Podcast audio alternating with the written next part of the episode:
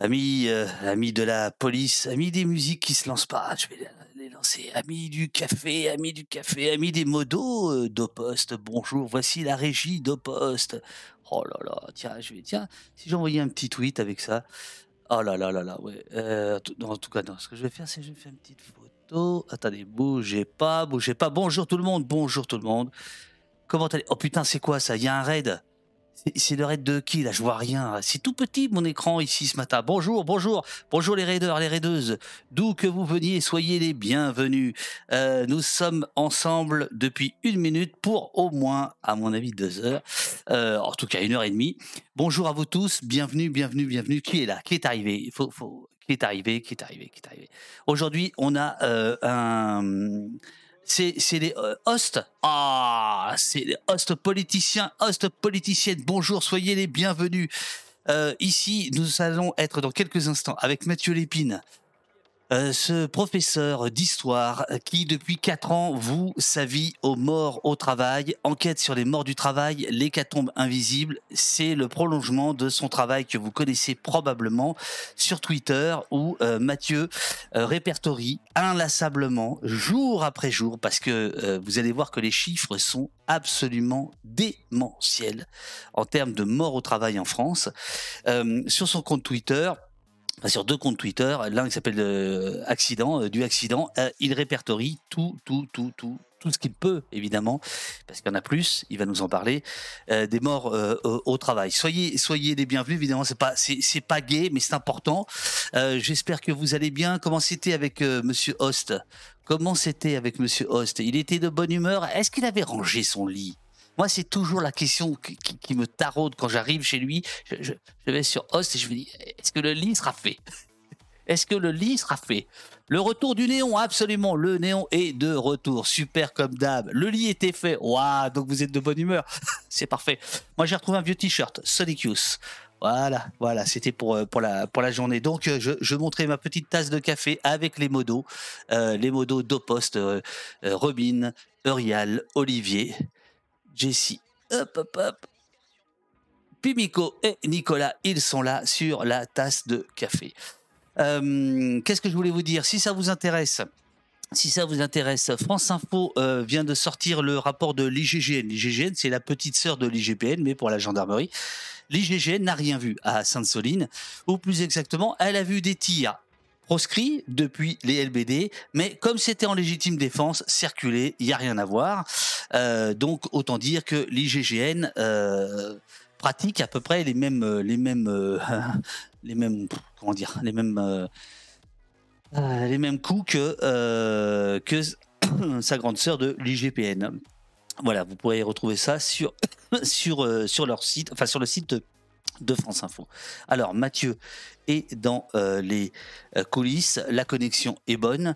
Euh, sachez qu'en plus hier avec Robin et Glodioman, on a fait des ajustements pour Ninja. Ninja, c'est le, le, service de visioconférence qu'on utilise depuis toujours pour Repost, qui est un, c'est une espèce de Zoom si vous voulez, mais en logiciel libre.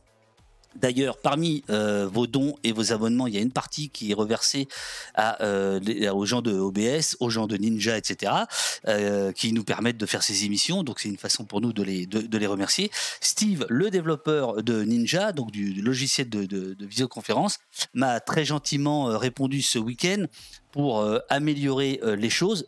A priori, ça a l'air de fonctionner.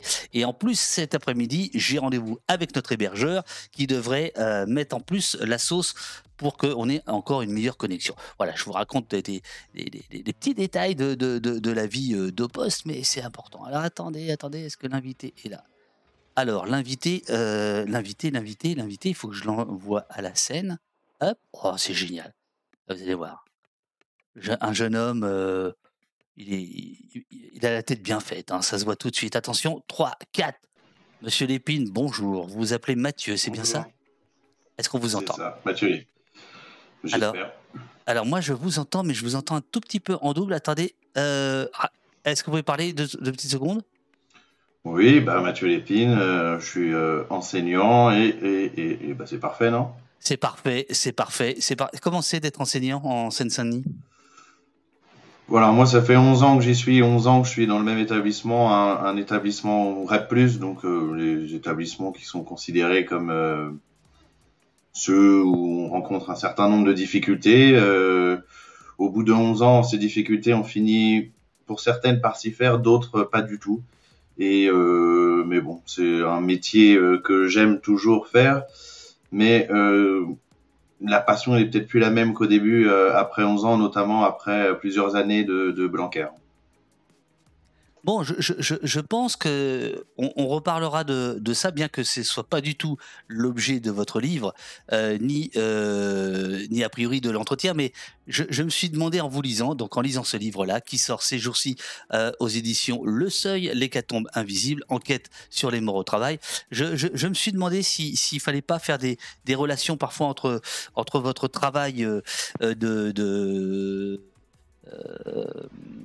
d'enseignant et votre travail euh, de, de lanceur d'alerte. Euh, très belle tasse, euh, très belle tasse de café.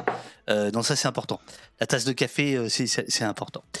Depuis quatre ans, Mathieu, je, je, fais la petite introduction et après c'est à vous. Mathieu Lépine, vous vouez votre vie aux morts au travail. Ils étaient ouvriers, ils étaient artisans, certains étaient apprentis, d'autres tout jeunes stagiaires. Vous les répertoriez un à un, l'un après l'autre, sur un fil Twitter dédié. La somme de leur mort au travail est bien plus qu'une collection. Elle dit un fait social majeur en expansion qui touche souvent des jeunes et des précaires, mais pas seulement, on va le voir au poste et très honoré de vous accueillir, mon cher Mathieu, pour votre euh, premier livre donc que je viens de citer, L'hécatombe invisible. Est-ce que cette présentation vous, vous agrée? Oui, bah déjà merci euh, de, de l'invitation. Et euh, oui, bah c'est exactement ça. Moi, ce que j'ai essayé de faire euh, dans ce livre, c'était euh, de revenir sur. Donc, ça fait quatre ans que je mène ce, ce, recensement quotidien des accidents du travail, mais en réalité, ça fait davantage. Je m'intéresse à cette question depuis, depuis un peu plus longtemps. Ouais, c'est ça, depuis 2016. Donc, bah, si, on peut, si je, je, peux revenir vite fait. Allez-y, allez-y, allez-y, allez-y. parce qu'en fait, c'est finalement un peu par hasard et finalement grâce à, Emmanuel Macron que je, que je me lance dans, dans tout ça, puisque tout ça pour moi démarre en, en, janvier 2016. Euh, on est à la veille du forum économique euh, de, de, Davos, et là Emmanuel Macron prononce cette phrase qui va euh, créer en moi en tout cas l'intérêt pour cette question des accidents du travail. Et cette phrase, c'était au sein de l'entreprise, l'entrepreneur est celui qui prend tous les risques parce qu'il peut tout perdre lui, tout perdre lui, et n'a aucune garantie. Et donc, c'est ce tout perdre qui, à l'époque, euh, a créé un, une oh, polémique. Oh, oh, mon cher Mathieu, euh, vous étiez pas loin de la citation in extenso, mais si je puis me permettre, page 16, euh, vous, vous l'avez mise, elle, elle, est encore plus cruelle, mais il faut remercier Macron quand même, parce que c'est vrai qu'il il, il crée des vocations. Bon, bref, la vie d'un entrepreneur, dit-il, hein, euh, elle est bien souvent plus dure que celle d'un salarié, il ne faut jamais l'oublier. Il commence comme ça, et après il dit, ce que vous avez dit, il peut tout perdre, lui, et il a moins de garanties. donc cette phrase, elle agit comme un électrochoc. Oui, alors euh, parce que euh, elle crée déjà une polémique. Euh, dont je me souviens très très bien à l'époque, parce que ce tout perdre lui, probablement que dans l'imaginaire d'Emmanuel Macron, euh, c'était tout perdre sur le plan financier, mais dans, pour beaucoup d'autres personnes, tout perdre au travail, c'est malheureusement perdre la vie. Et euh, la polémique qui s'est déclenchée à ce moment-là, elle a éveillé en moi cet intérêt et euh, du coup j'ai commencé à le prendre euh, bah, au mot. J'ai commencé à aller faire des recherches sur ce sujet, aller voir, mais en réalité, qui est-ce qui meurt au travail? Et je me doutais déjà un petit peu de ce que j'allais trouver, mais évidemment, ce qu'il en est ressorti, c'est que c'était essentiellement des ouvriers, des salariés, alors des entrepreneurs peut-être, oui, Reste à savoir ce que lui, il imaginait quand il pensait à entrepreneur. Oui. On était à la veille du forum de, de Davos. Euh, je suis pas sûr que lui, quand il parlait d'auto-entrepreneur, il parlait euh, du jeune euh, livreur Uber Eats qui vient de se lancer euh, dans une course pour, pour livrer un burger ou, ou, je ne sais trop quoi d'autre. On peut s'imaginer qu'il avait autre chose en tête. En tout cas, ça éveille cet intérêt en moi et c'est à ce moment-là que je commence à m'intéresser à toute cette question. On a derrière, on est en 2016, on est à l'époque de la loi travail on est à l'époque de Nuit debout, donc tout ça c'est pareil, ça me permet de, de me nourrir sur euh, sur le sujet, de découvrir des choses que je connaissais pas, même si voilà en tant que professeur d'histoire géo, en tant que euh, voilà, je me suis énormément intéressé aussi aux questions euh, d'histoire sociale du monde ouvrier. Donc évidemment, j'avais déjà une idée, mais plutôt, on va dire, le volet historique de, de la question. J'étais moins au fait de ce que ce qu'étaient réellement les accidents du travail, de ce que ça représentait en réalité aujourd'hui. Et je crois comme beaucoup de monde, parce que moi, la plupart des gens aujourd'hui avec qui je discute de cette question, ils sont effarés quand je leur sors certains chiffres ou quand je leur raconte cette histoire. On me demande à chaque fois, mais c'est aujourd'hui ça, c'est en France en, en 2023 Bah oui, oui, aujourd'hui en France en 2023, contrairement à, ce qu'on peut penser, contrairement à ce que peut penser Aurore Berger d'ailleurs qui en Ah non mais attendez, attendez, mais attendez, vous, vous déroulez trop votre livre là. Eh, eh, eh. Moi j'ai, moi j'ai deux pages de notes, hein, monsieur. J'ai deux pages, j'ai deux pages de notes avec plein de pages que j'ai cochées et le bouquin il est là. Aurore Berger, on va y venir. Mais bah, surtout qu'on peut pas la louper vu ce qu'elle dit quoi.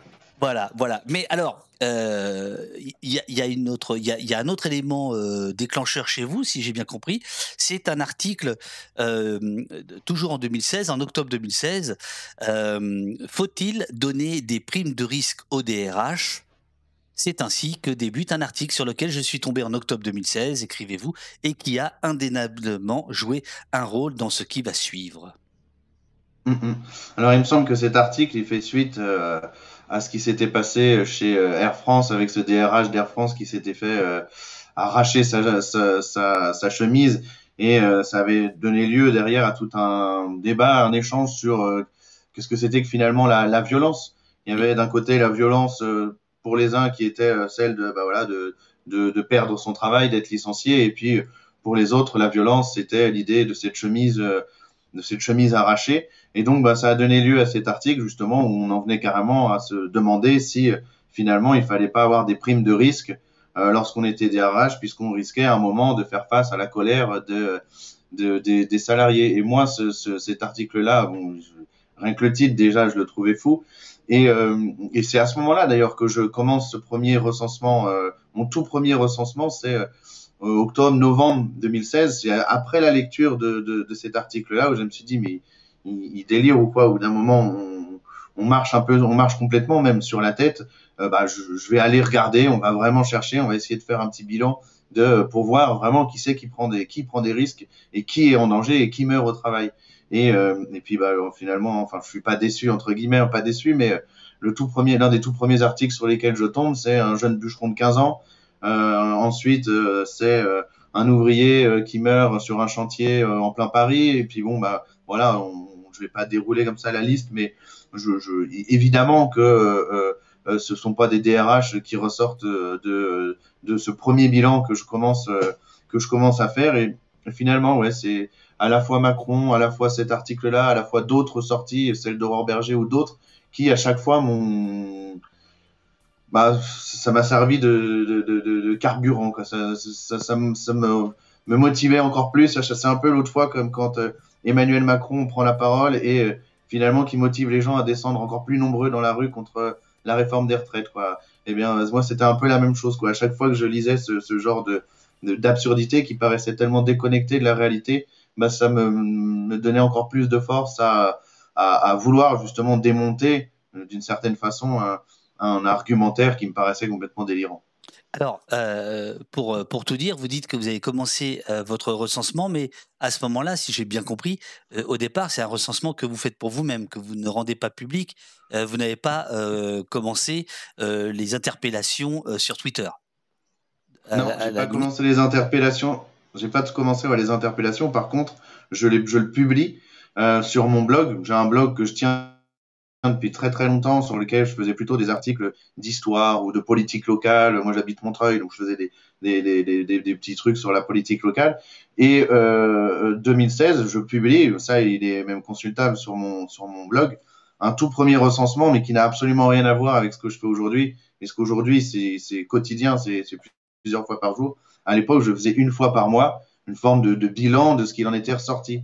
Et euh, et, ça, c'est dès 2016. Et en effet, c'est plutôt en janvier 2019 que là, je débute le recensement euh, tel que je le mène aujourd'hui avec le compte Twitter. Euh, J'avais déjà un compte Facebook qui était, exactement le même, finalement, c'est complètement le même. Sauf que bon, Facebook, Twitter, c'est que c'est deux plateformes différentes avec un public complètement différent. Et d'ailleurs, je me suis rendu compte au fur et à mesure que les deux étaient euh, complètement nécessaires, parce que la plupart des familles avec qui j'entretiens des, bah, contacts, c'est via Facebook et pas via Twitter. Pour quand le compte Twitter est, bien plus euh, a bien plus de, personnes qui le suivent. Et, donc ça, ça démarre dès 2016. Et puis après, en effet, janvier 2019, là, je, donne une toute autre démarche à, ce recensement. Bon, qui est une démarche de, de, plagiaire, il faut, il, faut, il faut bien le dire. Bah, complètement. Donc oui, en effet. Donc moi, janvier 2019, qu'est-ce qui se passe? Je décode. Il y a, euh, non, mais moi, je l'assume, je l'ai toujours dit. Et, Absolument, je vous en remercie infiniment. non, c'est vrai, c'est vrai. Euh, ouais, bah, en même temps, il faut rendre à César ce qui appartient à César. Euh, janvier 2019, donc là, il y a des morts consécutives de euh, deux travailleurs. Michel Brahim, euh, tout d'abord, qui était ouvrier auto-entrepreneur de 68 ans. Donc lui, il continuait de travailler alors qu'à bah, cet âge-là, il aurait évidemment dû être à la retraite. Il avait une, retraite relativement faible, autour de, 700 euros. Et donc, il avait pris, il avait gardé ce, statut d'auto-entrepreneur qui finalement lui permettait d'avoir une forme de liberté dans le sens où bah, il pouvait euh, travailler un certain temps, puis euh, s'arrêter, puis reprendre, etc. Et euh, donc, il était ouvrier. ce 3 janvier 2019, il travaille sur le toit de la préfecture de Versailles pour, pour un client, parce que finalement pour lui c'est un client, mais un client avec qui il faisait quand même près de 60% de ses bénéfices. Donc on se rend compte que finalement, perdre ce client-là, c'était pour lui perdre les deux tiers de son chiffre d'affaires.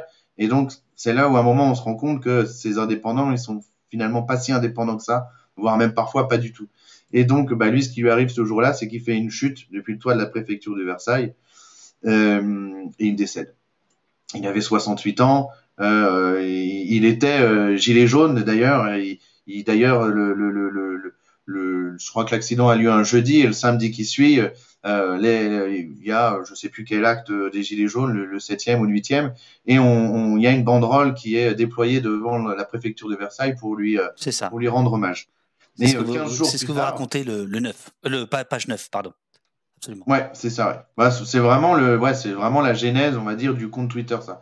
Et euh, ce qui se passe 15 jours plus tard, c'est qu'on a un nouvel auto-entrepreneur qui décède, sauf que cette fois, il a 19 ans. Il s'appelle Franck Page, qu'il est livreur euh, Uber Eats. C'est à ma connaissance le premier livreur d'une plateforme à, à, décéder pendant une course euh, en France. Donc lui, il était à Pessac, dans la banlieue de, de Bordeaux, à ce moment-là. Il est renversé, il est renversé par un camion. Et donc, en l'espace de 15 jours, on avait euh, un travailleur de 68 ans euh, qui aurait dû être à la retraite, mais qui, décède, qui décédait. Euh, voilà, là, on a la, Voilà, là, on a, on, a, on a la photo de Franck. Alors, on la voit pas très bien. Attendez, je, vais juste une seconde la mettre plein pot. Je vais expliquer ce que je suis en train de montrer. En fait, ça a été un, choc. Je, vous le dis franchement, Mathieu, ça a été un choc quand j'ai terminé le bouquin. Je m'attendais absolument pas à ce qu'il y ait cette galerie de photos, en fait, de, de... il n'y a que des hommes, mais on va, on va parler des femmes qui meurent au travail aussi, évidemment. Ça a été un choc de voir, de voir les visages et des gens dont vous nous parliez 200 pages avant, quoi. Voilà, j'avais pas été prévenu. Et voilà donc le Franck, le Franck Page dont, dont vous mmh parlez, étudiant de 19 ans, livreur à vélo, mmh décédé le 17 janvier 2019. On le voit ici quelques jours avant son décès tragique, souriant à la vie. C'est évidemment ça qui est déchirant, c'est évidemment les photos des pères avec leurs filles ou leurs, ou leurs fils. Enfin bon, c'est dingue. Si mes souvenirs sont bons, Franck prend un raccourci qui est extrêmement dangereux. c'est bien ça. Hein et, en fait, c'est la plateforme qui lui, qui lui, voilà, c'est la plateforme qui, qui, qui lui indique le chemin à prendre. Sauf que là, pour le coup, ce, ce chemin-là, il est relativement dangereux puisqu'il se situe euh, euh, à proximité d'une sortie de, de, périphérique, si, si d'autoroute, si mes souvenirs sont bons, un endroit où passe beaucoup, de, notamment de poids lourds, de camions, euh, un endroit particulièrement dangereux à, à, vélo. Euh, bon, après, lui, la plateforme lui indique qu'il passe par là et il s'avère que c'est à ce moment-là que le drame survient. Et moi, cette photo-là, elle a été un choc aussi parce que je l'ai découvert dès l'époque, puisqu'elle apparaît en fait sur la banderole euh, que ses parents déploient. Euh, quelques jours après, il y a une marche qui est organisée euh, à Bordeaux et ses parents déploient une banderole sur laquelle on retrouve cette image-là et en effet, on le voit si, si jeune, si, si beau, si et on se dit waouh, mourir pour une livraison en plus. voilà, après avec tout le débat qu'il y a derrière le système Uber où le livreur, bah, il, il, il est soi-disant indépendant, soi-disant auto-entrepreneur, mais en fait, il dépend à, à 100% de, de, ce que la plateforme lui, lui demande de faire. Et, et, et ce qui est tragique, c'est d'ailleurs le, le, jour où ses parents euh, organisent cette marche, il passe sur l'une des, des, grandes places de Bordeaux et derrière, il y a une immense pub euh, de Uber Eats sur laquelle il est mis, euh, je crois que c'est 45 euh, minutes de cardio, 0 euh, minutes de cuisine, quelque chose comme ça. Et, on les voit devant avec cette banderole, avec la photo de leur fils qui est mort quelques jours plus tôt pendant une course. Et voilà, c'est pareil, moi, c'est ces images-là qui m'ont vachement interpellé et qui m'ont fait justement me dire à ce moment-là, bah, il faut que je rende tout ce que j'ai commencé à faire beaucoup plus visible, beaucoup plus euh, quotidien, que j'essaye de voilà de, de, de, de d'écréer un, un, électrochoc finalement comme moi j'ai reçu un moment cet électrochoc là avec ces deux histoires. Et c'est à ce moment-là du coup qu'à la manière de euh, de David Dufresne je me lance ah, ici on dit David un... machin. Bon il n'y a pas de placement de produit, vous voyez ce que je veux dire. Allez-y, allez-y. Monsieur David, euh, que euh, je euh, crée un compte Twitter et que bah, moi, euh, au lieu d'interpeller la place Beauvau, je, du coup, j'interpelle Muriel Pénicaud, qui est à, l'époque la ministre du Travail, et que je mène bah, voilà, ma première interpellation de la ministre. Je crois que sur cette année-là, je, je, fais quasiment quelque chose comme 900 ou 1000 interpellations de la ministre du Travail. Au tout début, je recense et les accidents mortels et les accidents graves. Donc, ça me prend énormément de temps d'ailleurs. Et euh, en fait, les gens, du coup, reconnaissent tout de suite finalement euh, la méthode. Et c'est ce qui fait que le compte gagne très vite en, en, en audience et que, euh, bah, du coup, ce, ce, travail que je commence à mener, euh, euh, bah, dès le départ, finalement, réussit à, ouais, bien sûr. À, ouais. voilà, à, à, toucher un, un, public, en tout cas un, un premier public. Et puis voilà, Twitter, c'est clairement le bon réseau à utiliser pour ça. Un réseau avec beaucoup de militants, beaucoup de journalistes. Euh et puis voilà, c'est comme ça que je démarre et, euh, et que bah voilà, on est quatre ans maintenant, un peu plus de quatre ans plus tard, c'est 1400 morts au travail que j'ai recensé sur ces sur ces quatre années. Donc on, ça fait quand même une masse de d'accidents de, de données entre guillemets euh, importantes qui m'ont permis derrière de pouvoir essayer de mener une analyse et surtout moi ce que j'ai essayé de faire dès que j'ai pu commencer à le faire, c'était de démontrer que derrière ces, ces, données, ces chiffres, ces statistiques, bah, il y avait des, des êtres humains quoi. C'était d'essayer d'humaniser un peu le d'où voilà. les, les, photos aussi à la fin du livre, c'est de dire que bah voilà toutes ces histoires derrière, il faut, il faut, faut aussi que les gens soient touchés, sensibilisés, qui est je sais pas une forme d'empathie qui se développe en eux genre, ou qui se sentent aussi concernés. Euh, l'image, mais comme d'ailleurs dans le recensement des, des violences policières, l'image, elle, a joué euh, énormément dans le, le, fait que les gens ont été à un moment euh, touchés parce qu'ils euh, parce qu'ils voyaient, parce que là c'était plus uniquement des mots quoi. Et euh, bah là c'était un petit peu la même chose quand j'ai publié d'ailleurs la photo de Franck Page au tout début. Je crois que jamais j'ai autant de personnes ont interagi sur une publication. C'était tout le monde était euh, choqué de, de, de, de voir qu'on pouvait mourir si jeune euh, au travail. Et, et en fait, euh, on, on, on, en, vous, en vous lisant, on comprend qu'on peut même mourir plus jeune encore, puisqu'il y a le cas d'un enfant, enfin d'un ado de 15 ans, apprenti bûcheron. Euh, effectivement, dans le, dans, dans, le livre, on va, on va rentrer dans les détails, mais dans le livre, il y a aussi, euh, en dehors de, de, cette galerie de photos, il y a aussi des annexes où l'on voit bien euh, votre recensement euh, à l'œuvre, euh, ouvrier, artisan du BTP, chauffeur routier, chauffeur-livreur, agriculteur, ouvrier de l'industrie, bûcheron et élagueur, parce que c'est un métier mmh particulièrement dangereux, gendarme, militaire, marin, marin-pêcheur, pompier, livreur de repas, euh, mécanicien. Alors, deux, petits détails sur Uber Eats et sur ce... On avait fait une émission il y a très longtemps, je ne sais pas si Rial, tu peux retrouver le, le, le lien, euh, voilà, des, des, sociologues qui avaient travaillé sur, euh, sur l'ubérisation euh, et notamment beaucoup sur la, la question des, des, livreurs à vélo, comme Franck Page dont, dont, dont vous parlez à l'instant. Et tout à l'heure, quand j'ai parlé de plagiat, évidemment, je déconnais largement, puisque si mes souvenirs sont bons, euh, vous ne le racontez pas dans le livre, mais je crois que vous m'aviez demandé si vous, si vous pouviez reprendre la méthode euh, sur, sur, sur Twitter.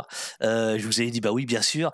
Et, et moi, je trouve que c'est ça la force de, des réseaux sociaux, c'est que contrairement à ce que l'on dit, on peut aussi s'en servir pour en faire des choses vertueuses, quoi. voilà, c'est pas que le règne du cyberharcèlement, euh, voilà. Euh, alors, euh, je, voudrais lever tout de suite un, malentendu. Il ne s'agit pas de décortiquer cas par cas chacun de vos cas que vous avez recensés dans votre livre. votre livre, c'est mmh un prolongement analytique en fait de l'ampleur du phénomène. Il y a de temps en temps des témoignages. Si, vous le permettez, je vais, en lire un. C'est page 161, si j'ai bien noté mes petites affaires. J'aimerais tellement que la mort de mon enfant ne soit pas qu'un fait divers d'un petit journal de province, me confie Caroline Dilly quelques semaines après la mort de Benjamin. Le jeune homme de 23 ans est décédé le 28 février 2022 à Chinon, Indre-et-Loire, à la suite d'une chute alors qu'il travaillait sur une toiture à une dizaine de mètres au, euh, du sol. Euh, il y a donc de temps en temps dans votre livre quelques témoignages comme ça euh, de, de, proches, de parents, et vous restez très, très pudique sur vos relations avec eux. Est-ce que vous pouvez nous en dire un petit enfin voilà, nous expliquer pourquoi cette pudeur et, comment ça se passe en fait donc moi oui, j'ai donc commencé à mener ce, ce, ce recensement dès le début, il y a des médias qui me contactent. Certains me disent Vous êtes le spécialiste des accidents du travail, alors que ça faisait euh, un mois que j'avais lancé le recensement. Donc j'étais un peu surpris qu'on me saute dessus comme ça. j'étais un peu j'étais un peu surpris qu'on me saute dessus comme ça dès le début, qu'on me... Euh, mais en même temps, finalement, on se rendait compte que bah euh, il y avait il y avait peut-être ce besoin aussi qu'on en parle davantage et qu'il y avait peut-être pas euh, énormément, il y a finalement pas énormément de monde qui en parle en France dans les médias. On a vu Gérard Filoche pendant un temps qui en parlait beaucoup parce qu'il était lui-même euh, inspecteur du travail. On en a vu peut-être quelques quelques sociologues, etc. Et j'en oublie certainement, mais euh, finalement on se rendait compte que c'était bon, un sujet qui restait en marge des, des, sujets médiatiques ou, globalement analysés. Et donc du coup euh, je, je, fais que comme ça quelques interviews et finalement, ce que me disent moi les familles de victimes, c'est que bon bah au lendemain de l'accident, dans les jours qui suivent, dans les semaines qui suivent, dans les mois qui suivent, elles se sentent terriblement seules et il y a un moment où elles ont envie de d'en parler, de, de, de trouver d'autres gens avec qui parler de ça parce que euh, elles se sentent seules. Et quand bah ils tapent accident du travail sur euh, sur euh, des moteurs de recherche, bah l'une des premières choses sur lesquelles ils tombent, bah, c'est justement mon compte, mon travail de recensement, des articles qui en parlent. Et du coup, bah, à ce moment-là, ça arrive très régulièrement. Bah, ces gens viennent me contacter euh, pour me raconter euh, euh, l'histoire de leur fils, de leur père, de leur, de leur enfant. Et moi, la première fois qu'une de ces familles est, est venue comme ça, donc c'était la famille de Romain Torres, un jeune bûcheron de, de 17 ans, euh, bah, je, ce que je leur ai proposé, bah, c'était bah, peut-être que je peux écrire quelque chose sur son histoire, puisque finalement rien ou quasiment rien n'est paru dans la presse, puisque dans la presse, on a eu un apprenti bûcheron est décédé, mais point derrière, on ne connaît rien de, de ce qui s'est réellement passé, de qui il était. Donc moi, je leur ai proposé d'écrire quelque chose sur son, sur son histoire. Et moi, ce que je voulais, c'était vraiment écrire un portrait, c'est-à-dire aller au-delà de l'accident, de raconter une, son histoire. Et euh, bah, ils ont accepté. Donc on s'est longuement eu au téléphone et, j'ai commencé à écrire ce premier portrait. Puis ensuite, une deuxième famille m'a contacté, puis d'autres, puis d'autres. Et, euh, bah, Ensuite, j'ai, euh, je sais pas combien j'ai, j'ai écrit tous ces portraits, une dizaine, une quinzaine peut-être euh, euh aujourd'hui. Ces contacts avec euh, toutes ces familles, bah, moi, c'était un aspect qui me paraissait terriblement important. Je voulais vraiment pas rester le, être le type qui recense les accidents du travail et qui les, les numérote. je voulais vraiment raconter derrière les, les vies, en fait, les vies brisées celles des victimes, celles aussi des familles, puisque les familles sont, sont des victimes aussi derrière, de tout, de, de, derrière tous ces accidents. Et, euh, et, et, dans le livre, du coup, c'est pour ça que je reprends un certain nombre de, de tous ces entretiens que j'ai pu avoir avec ces familles, des familles avec qui aujourd'hui euh, j'entretiens des relations quotidiennes, puisque euh, du coup, euh, elles ont créé, ces familles, un, un collectif devenu association d'ailleurs. Euh, ce collectif, il s'est créé en, en novembre 2000, 2022 en novembre 2022, Fabienne Bérard, donc la mère de, Flavien Bérard, qui lui est décédé en mars. C'est collectif Stop à la mort au travail, oui. Collectif Famille Stop à la mort au travail, qui, qui, est, qui est en passe de devenir euh, une, association. Euh, et, donc elle, ce qu'elle me demande, c'est d'avoir des, contacts avec d'autres familles, parce qu'elle, voilà, elle et son mari veulent pouvoir échanger avec d'autres familles de victimes. Et moi, je du coup, je, vais voir toutes les familles de, voilà, c'est ça, c'est ce compte-là. Je,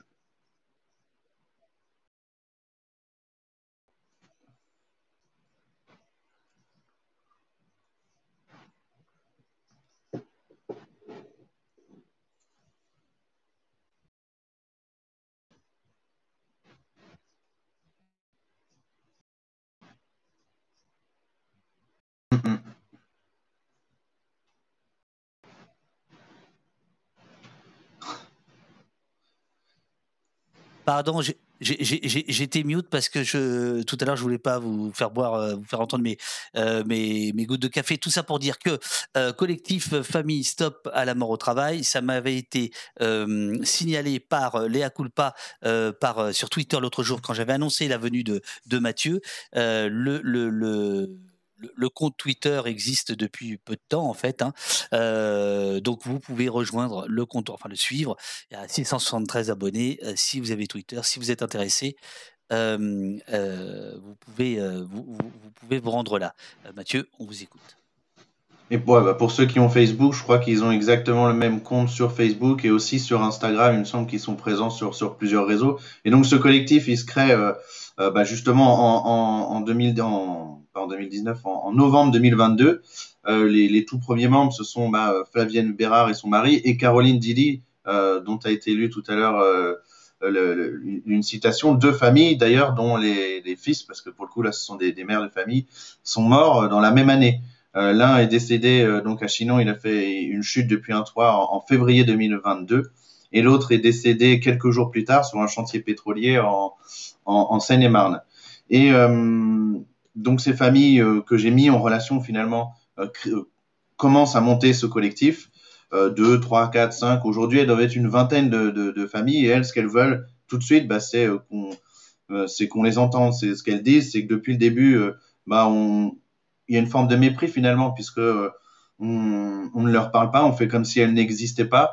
Euh, je note d'ailleurs ce deux poids deux mesures à un moment dans le livre, lorsque un gendarme, il y a deux mois, décède en fonction euh, dans un accident de la route, euh, ces obsèques donnent lieu à la présence de deux ministres, dont le ministre du Travail. Et elles, toutes ces, familles de victimes-là dont moi je parle, euh, rien. Elles n'ont jamais rien eu, même pas un petit mot de compassion, que dalle, quoi. Mais vraiment que dalle.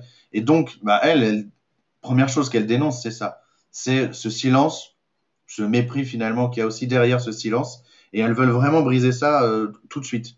Et c'est pour ça qu'elles organisent le 4 mars 2023 une marche, enfin un rassemblement finalement euh, à Paris, euh, en face du ministère du Travail, ministère du Travail où elles réussissent à obtenir une entrevue avec des représentants du ministre du Travail, donc dorénavant c'est euh, Olivier Dussopt.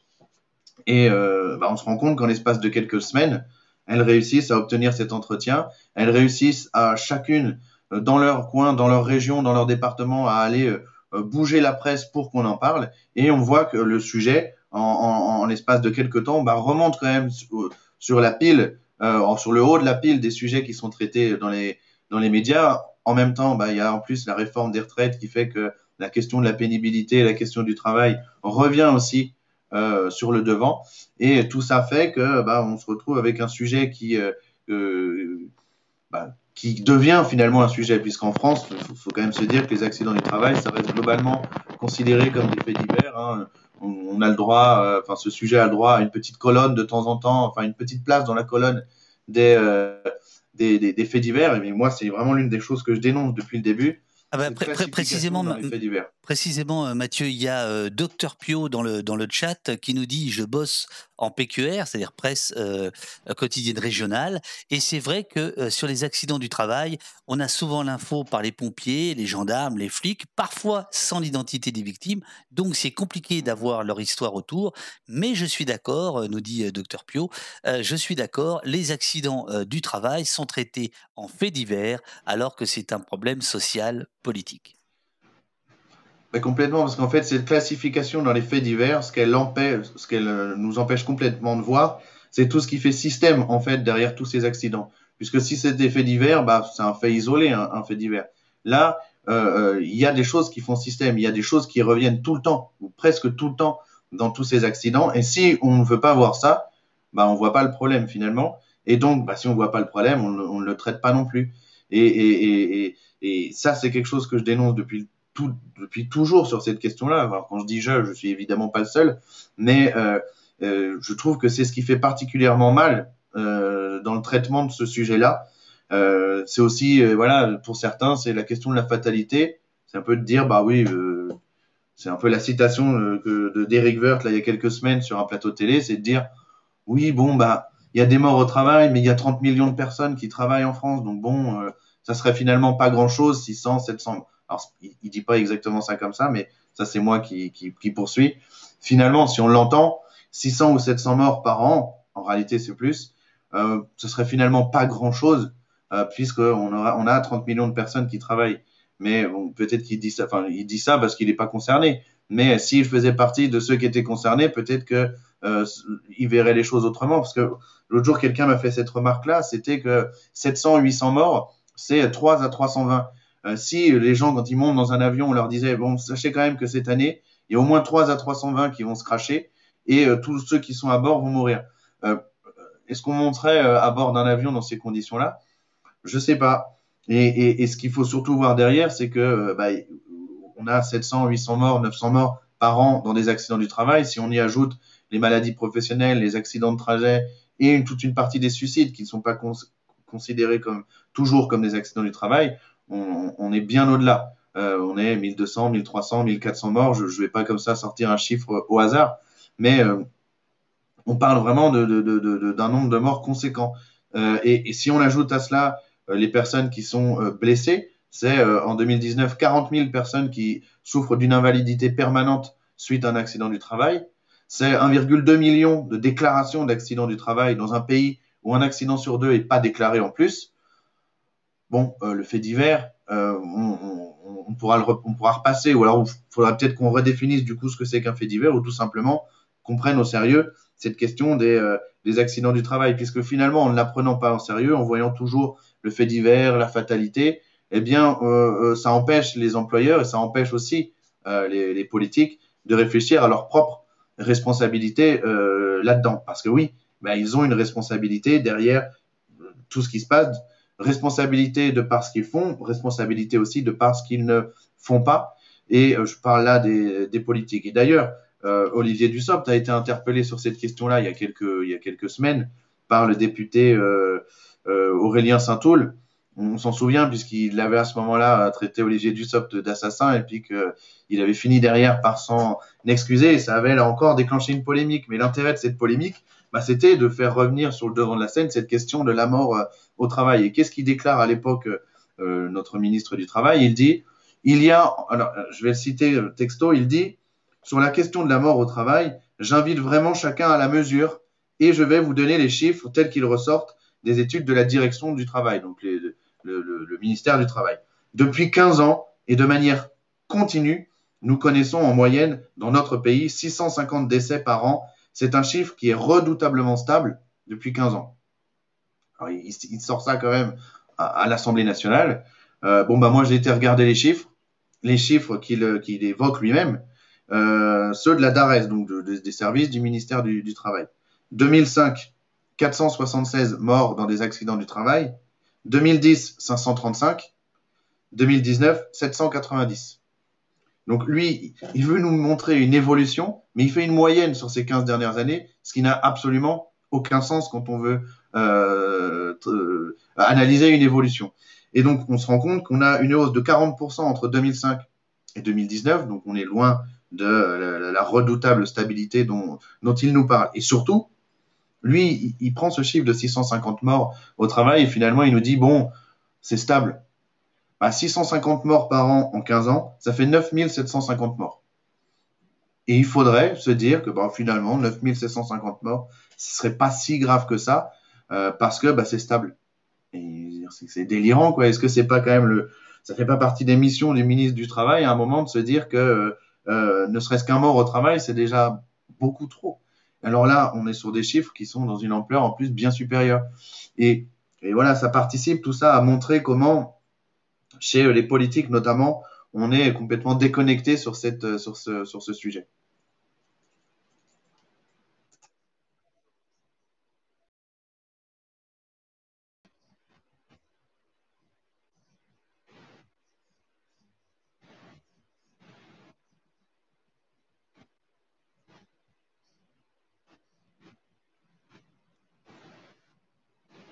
Bon, je vais arrêter de couper mon micro.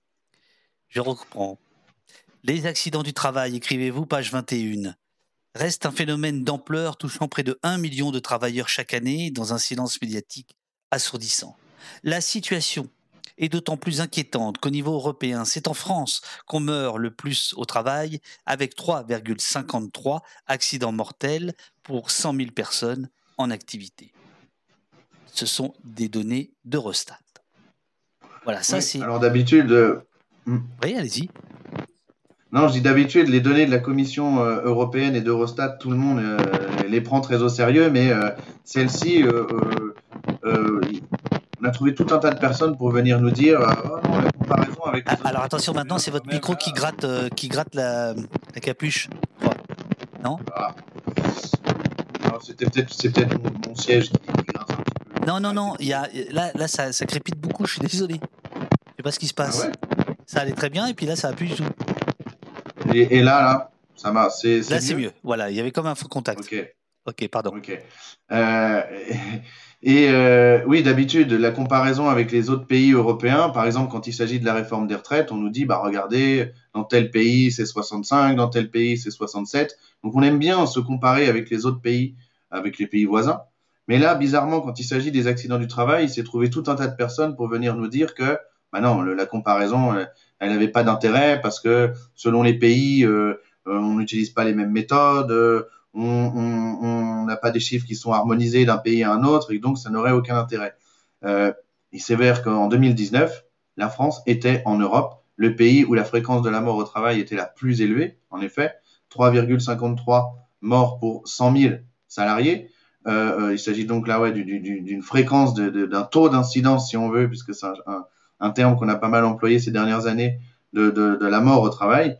Et euh, voilà, la France championne d'Europe des morts au travail, ça aurait dû normalement, euh, je sais pas, euh, être le, le, faire la une quand même de, l'actualité. Ça aurait dû être une onde de choc de découvrir ça, parce que je pense que beaucoup de monde découvrait ça. Moi-même, au moment où je découvre, je me dis waouh, la France, le, pays euh, en tête des morts au travail en Europe. Et bah, finalement, il s'est toujours trouvé quelqu'un pour venir relativiser la situation, comme toujours euh, ça serait normal d'avoir des morts au travail, ça serait pas si grave que ça.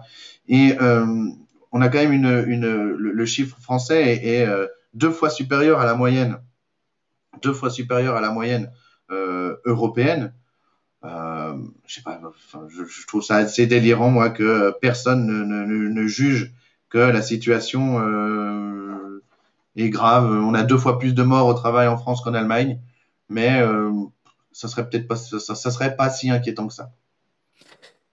Euh, vous, vous parliez tout à l'heure d'Olivier Dussopt et, de, et, de, et du ministère du Travail. J'apprends en vous lisant qu'en fait, le ministère du Travail doit sa création à la plus grande euh, hécatombe, pour reprendre le titre de, de, de votre livre, euh, de l'histoire de France. Vous pouvez nous, nous, raconter ça? Parce que moi, je ne savais pas que, en fait, c'était dans les gènes du ministère du Travail.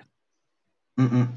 Donc là, en effet, on est, euh, on est en 1906, donc là, on remonte, euh, on remonte un siècle en arrière, et on a la plus grande catastrophe industrielle de l'histoire euh, française et européenne d'ailleurs, c'est la catastrophe de, Courrières.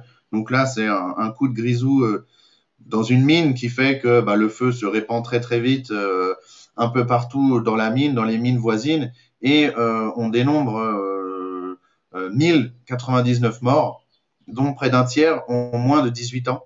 Donc on voit déjà qu'à l'époque, enfin on, sait d'ailleurs puisque c'est aussi ça la genèse de, de l'inspection du travail quelques années auparavant, c'était justement de veiller euh, euh, au contrôle concernant le travail des, des, des, des, enfants, le travail des plus jeunes.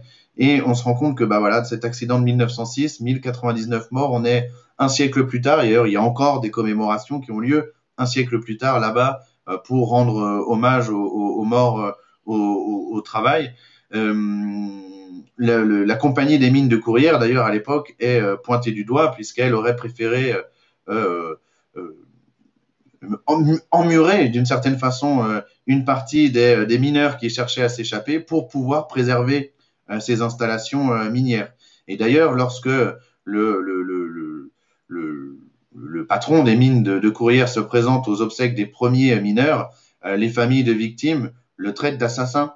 Euh, Jaurès lui-même, à l'Assemblée nationale, parle de la responsabilité meurtrière des grands patrons et des capitalistes dans, dans cette affaire-là. Alors, ça fait écho à, ce que, ce que j'évoquais tout à l'heure. Ah bah surtout, ça, ça, rejoint vos deux, vos deux passions. là. Il y a l'histoire et les accidents du travail. Là, là on sent tout d'un coup qu'il y a jonction. quoi.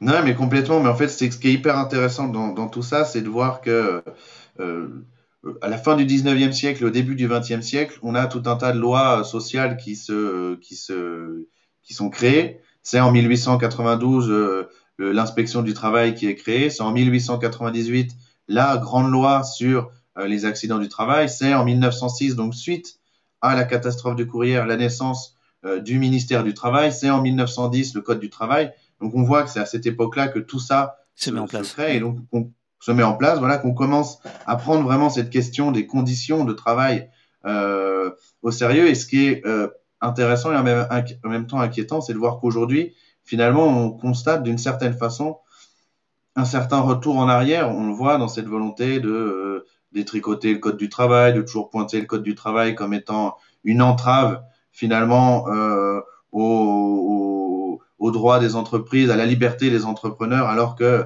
euh, près d'un cinquième du code du travail, près d'un cinquième des articles du code du travail concernent des questions de santé et de sécurité. Alors quand on entend, je crois que c'était, alors je sais plus qui est-ce qui avait dit qu'il fallait réduire le code du travail à 150 pages. Euh, on se dit, mais euh, qu'est-ce que c'est que cette idée complètement absurde qu'il faudrait que chaque entreprise ait son propre code du travail? Quand on voit déjà que c'est terriblement difficile pour les inspecteurs du travail aujourd'hui de mener euh, des contrôles efficaces, si en plus il fallait qu'il y ait un code du travail par entreprise, évidemment qu'on s'en sortirait pas. Donc oui, en effet, le, ministère du Travail, avec comme premier ministre du Travail René Viviani en 1906, se crée euh, suite à la catastrophe de Courrières, qui déclenche d'ailleurs une immense, euh, grève, c'est 30-40 000 euh, mineurs du, bassin du nord de la France qui se mettent en grève suite à cette catastrophe. Ce qu'il faut voir en effet, c'est qu'à l'époque, les catastrophes minières, ça arrive déjà très régulièrement et que c'est des catastrophes collectives. C'est très vite 100, 200 personnes qui meurent. Alors c'est pour ça aujourd'hui, souvent, on, fait cette interpellation-là oui, on n'est plus à l'époque de Zola, on meurt plus comme avant. Ah non, on meurt plus comme avant, on meurt de d'autres manières. On meurt pour livrer un burger euh, à 5 euros, on meurt pour aller nettoyer un silo dans, euh, euh, dans l'agroalimentaire, on, meurt de tout un tas d'autres façons, mais on meurt toujours évidemment au travail, on meurt parfois dans des conditions terribles. sur certains sur certains chantiers. Il faut aussi briser ça, l'idée qu'un accident du travail ce serait un malaise ce ne serait que des malaises ou des accidents de la route. Non, il y a des accidents vraiment horribles et je voilà, j'en ferai pas forcément l'étalage ici, mais il faut quand même garder ça, euh, garder ça euh, en tête. Oh, on, va, on va en parler si vous voulez bien, parce que vous en parlez dans votre livre, mais effectivement, il y a, y a, des corps euh, happés, broyés. c'est de la torture, quoi. Je veux dire, il y, y, a des moments, c'est de la torture. C'est-à-dire que il y, a des, y a des morts dont on comprend que ça meurt pas tout de suite, quoi. Bref. Je mets une magnifique bah, photo. Je mets une magnifique photo euh, qui est sur votre euh, fil Twitter. Euh, c'est un grutier à Bordeaux qui qui a, qui, a, fait un placement de produit sur sa grue. C'est beau, c'est beau.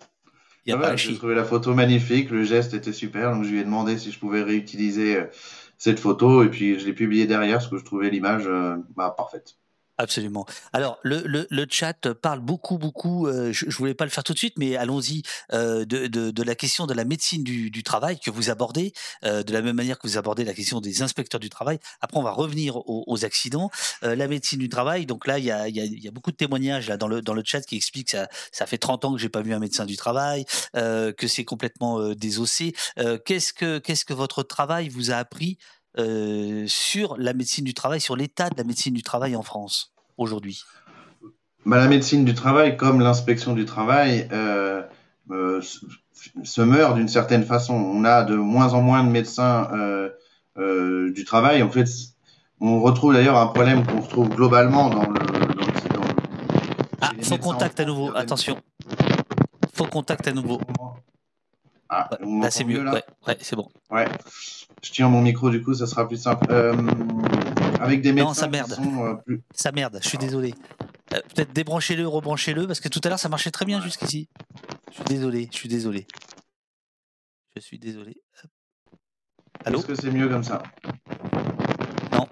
Oui. Est-ce que c'est mieux comme ça? Non, non, non, c'est pas mieux comme ça, désolé. Merde. Je pense que c'est le jack. Hein.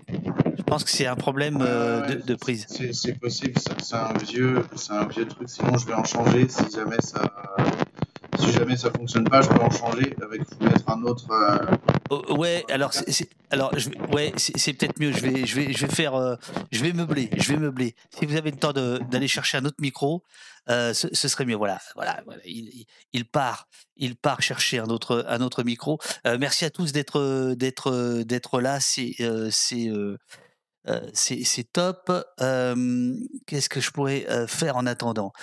Vous dire, vous dire que demain, demain à la même heure, on sera en direct de Toulouse pour la manifestation contre la réforme des greffes, parce qu'il y en a marre des cortèges parisiens. Donc là, demain, c'est Toulouse. si vous êtes dans le cortège, n'hésitez pas à venir faire un petit coucou à la caméra d'Opost, au chat d'Opost. ce sera de 9h à qu'est-ce que je raconte? De 10h à midi, quelque chose comme ça. ce soir, il est possible, je suis suis pas sûr encore, mais il est possible que nous retransmettions la soirée de soutien au soulèvement de la Terre qui a lieu à Paris. ce serait du côté de, de, 20 heures. on a plein d'invités qui sont prévus pour les semaines suivantes référez-vous au site oposte.fr pour y trouver, y trouver les, les, bonnes comment dirais-je, les, tous les rendez-vous. je vous rappelle, je vous rappelle que au poste vous pouvez, si vous, si vous pouvez, vous pouvez vous abonner, soit via Twitch, soit, et c'est mieux pour nous, largement, et c'est moins bon pour Jeff Bezos, surtout, sur oposte.fr.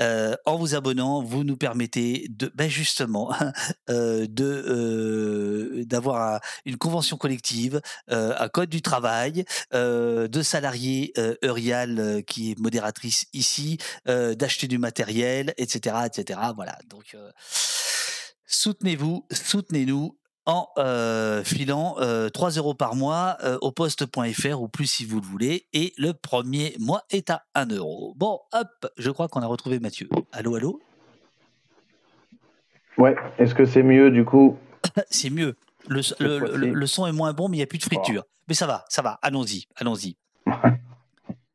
ok, donc oui, j'étais en train d'évoquer la question de de la médecine du travail. Et, ce que j'en disais, bah, c'est qu'en effet, on a de, de moins en moins de médecins du travail, comme on a de moins en moins d'inspecteurs du travail. Et on a eu en plus ces dernières années, euh, par exemple avec la, loi, euh, la loi travail, loi El Khomri sous, euh, sous Hollande, bah, des attaques, on va dire, sur cette question-là de la santé au travail, avec la suppression du, de, la visite obligatoire avant embauche, de la suppression de la visite biennale aussi de, du médecin de, la médecine.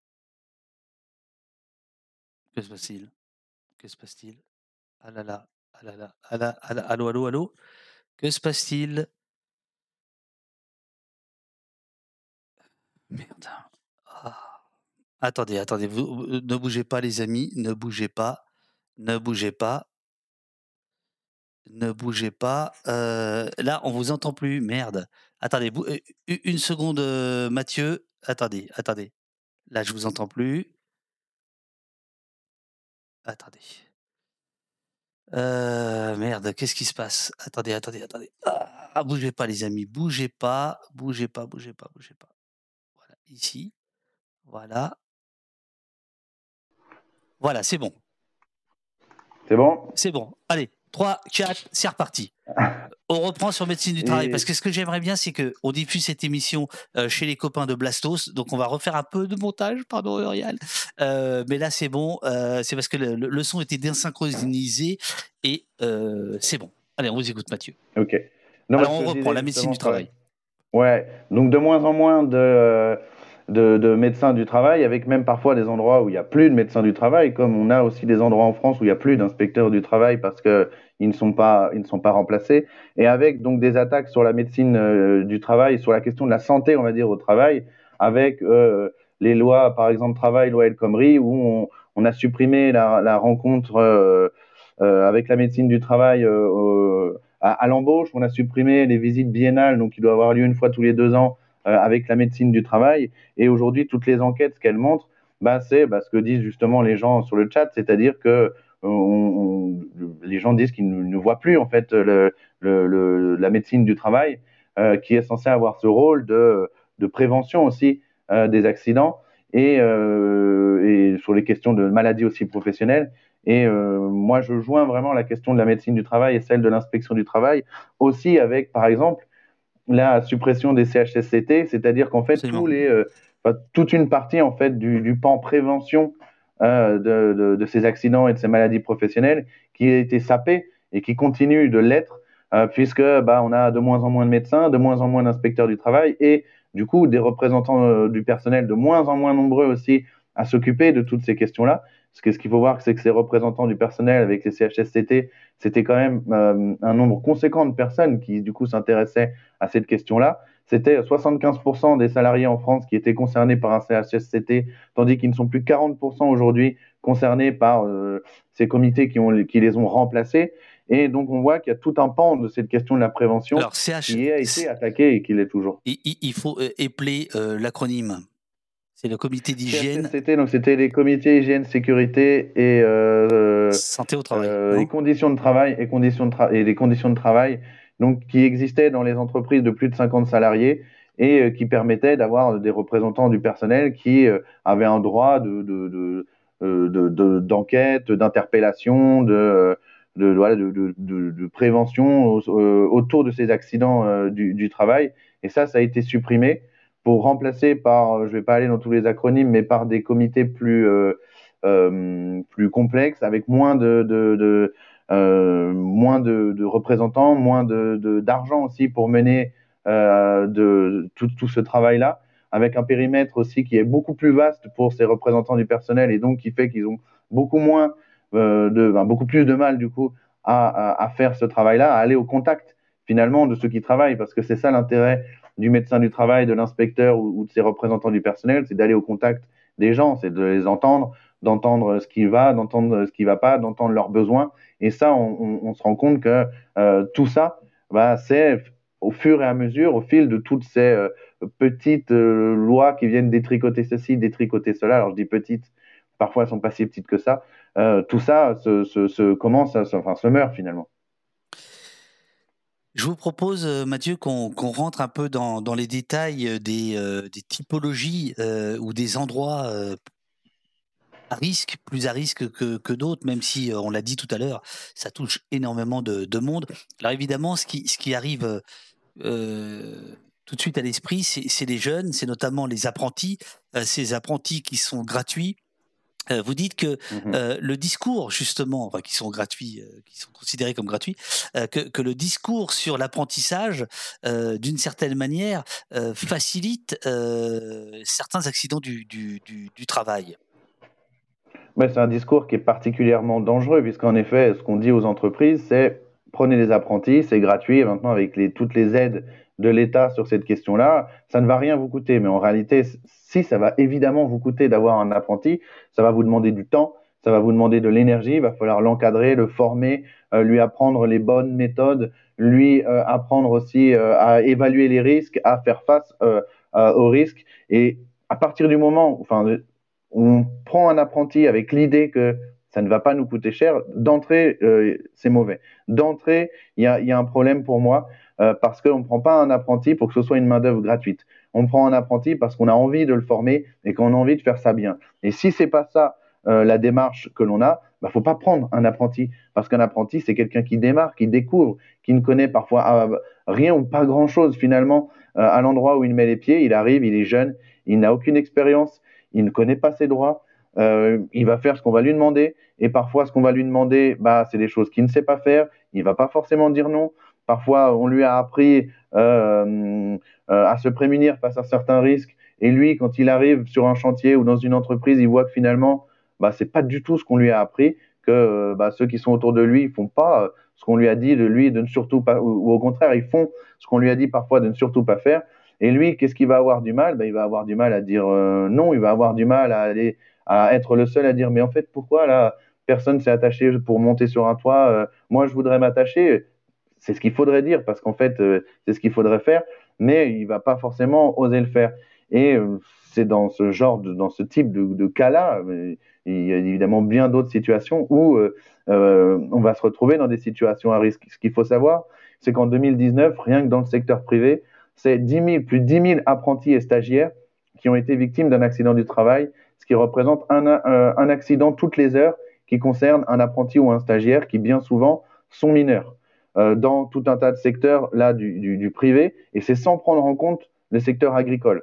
Un secteur où on retrouve beaucoup de stagiaires et d'apprentis aussi. D'ailleurs, le moi le plus jeune, en effet, euh, cas que j'évoque dans le livre, c'est celui d'Arthur Fréau. Il avait 14 ans. 14 ans. Moi, je, me disais dans le monde agricole, enfin, je ne savais pas qu'à 14 ans, 14 ans, c'est l'âge de, mes élèves, hein, que 14 ans, c'est un élève de 4e, 3e, quoi qu'à 14 ans, on pouvait se retrouver sur un lieu de travail.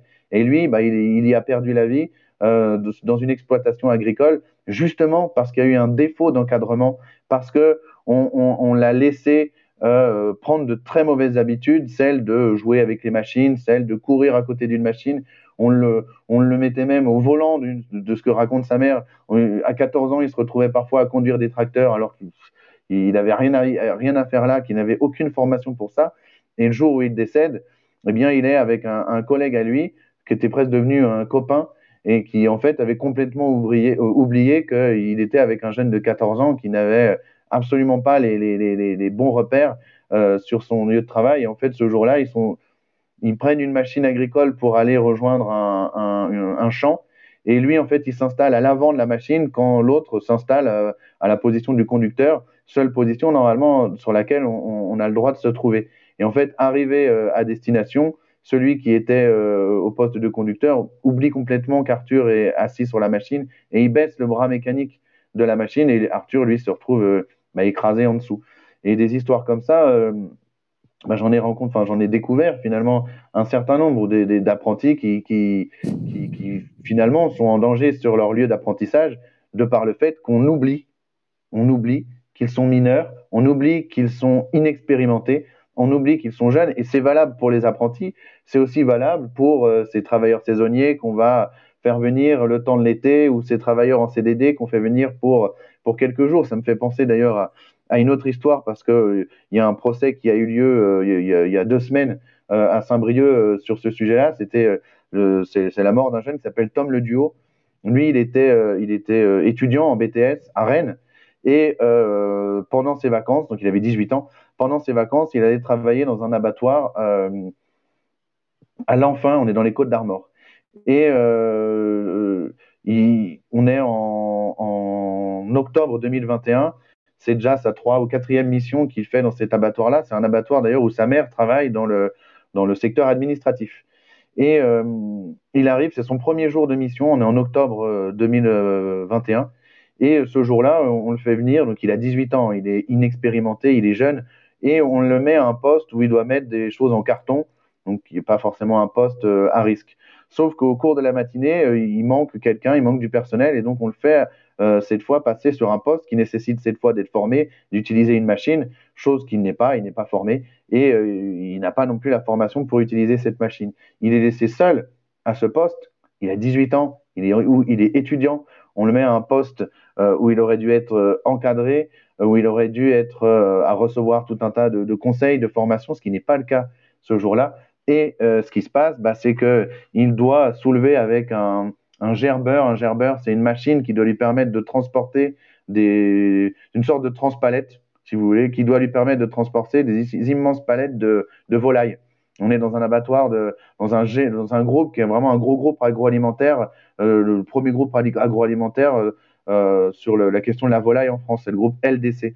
Et, euh, il rentre dans un, euh, dans un, dans un, dans une plateforme frigorifique pour aller en fait déplacer ces, immenses stocks de volailles. Je crois que c'est 500 kilos de volailles par palette. Et lui, il, soulève trois palettes à ce moment-là. Et bah, en fait, une demi-heure après, donc c'est qu'une demi-heure après qu'on se rend compte que l'accident a lieu, quelqu'un re-rentre dans, ce, dans cet immense euh, euh, conteneur frigorifique et là on se rend compte qu'en fait il a été écrasé sous ces palettes de volailles qui sont tombées. Euh, pour quelle raison finalement on ne sait pas exactement puisque personne n'était avec lui. Et ça, c'est une chose vraiment que dénoncent ses parents, c'est de dire, mais comment on a pu le laisser alors qu'il est jeune, qu'il n'a aucune expérience, comment on a pu le laisser euh, seul Et ce que je voudrais citer, c'est euh, l'argumentaire pointé par son avocat, l'avocat de ses parents. C'est l'avocat, il s'appelle Ralph Blindauer.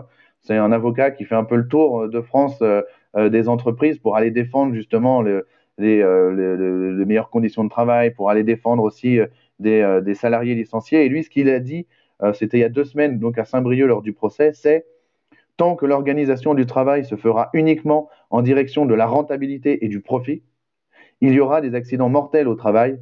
Il faut remettre l'humain au centre de l'organisation du travail. Et j'ai trouvé ces mots-là terriblement justes parce que c'est exactement tout ce que je, tout ce qui ressort moi de ce que je vois euh, depuis le début, c'est-à-dire que l'humain est clairement euh, euh, secondaire et que ce qui, prime, bah, c'est la rentabilité, c'est le profit.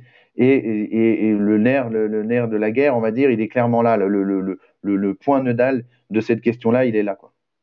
Euh, Soy dans le chat note dans certains métiers, il y a un virilisme malsain quand tu parles de sécurité. Vous avez mmh remarqué ça? Oui, mais d'ailleurs, ça, c'est quelque chose qui est pointé par Caroline Dilly, euh, dont on a cité tout à l'heure euh, la citation quand elle parle de son fils Benjamin.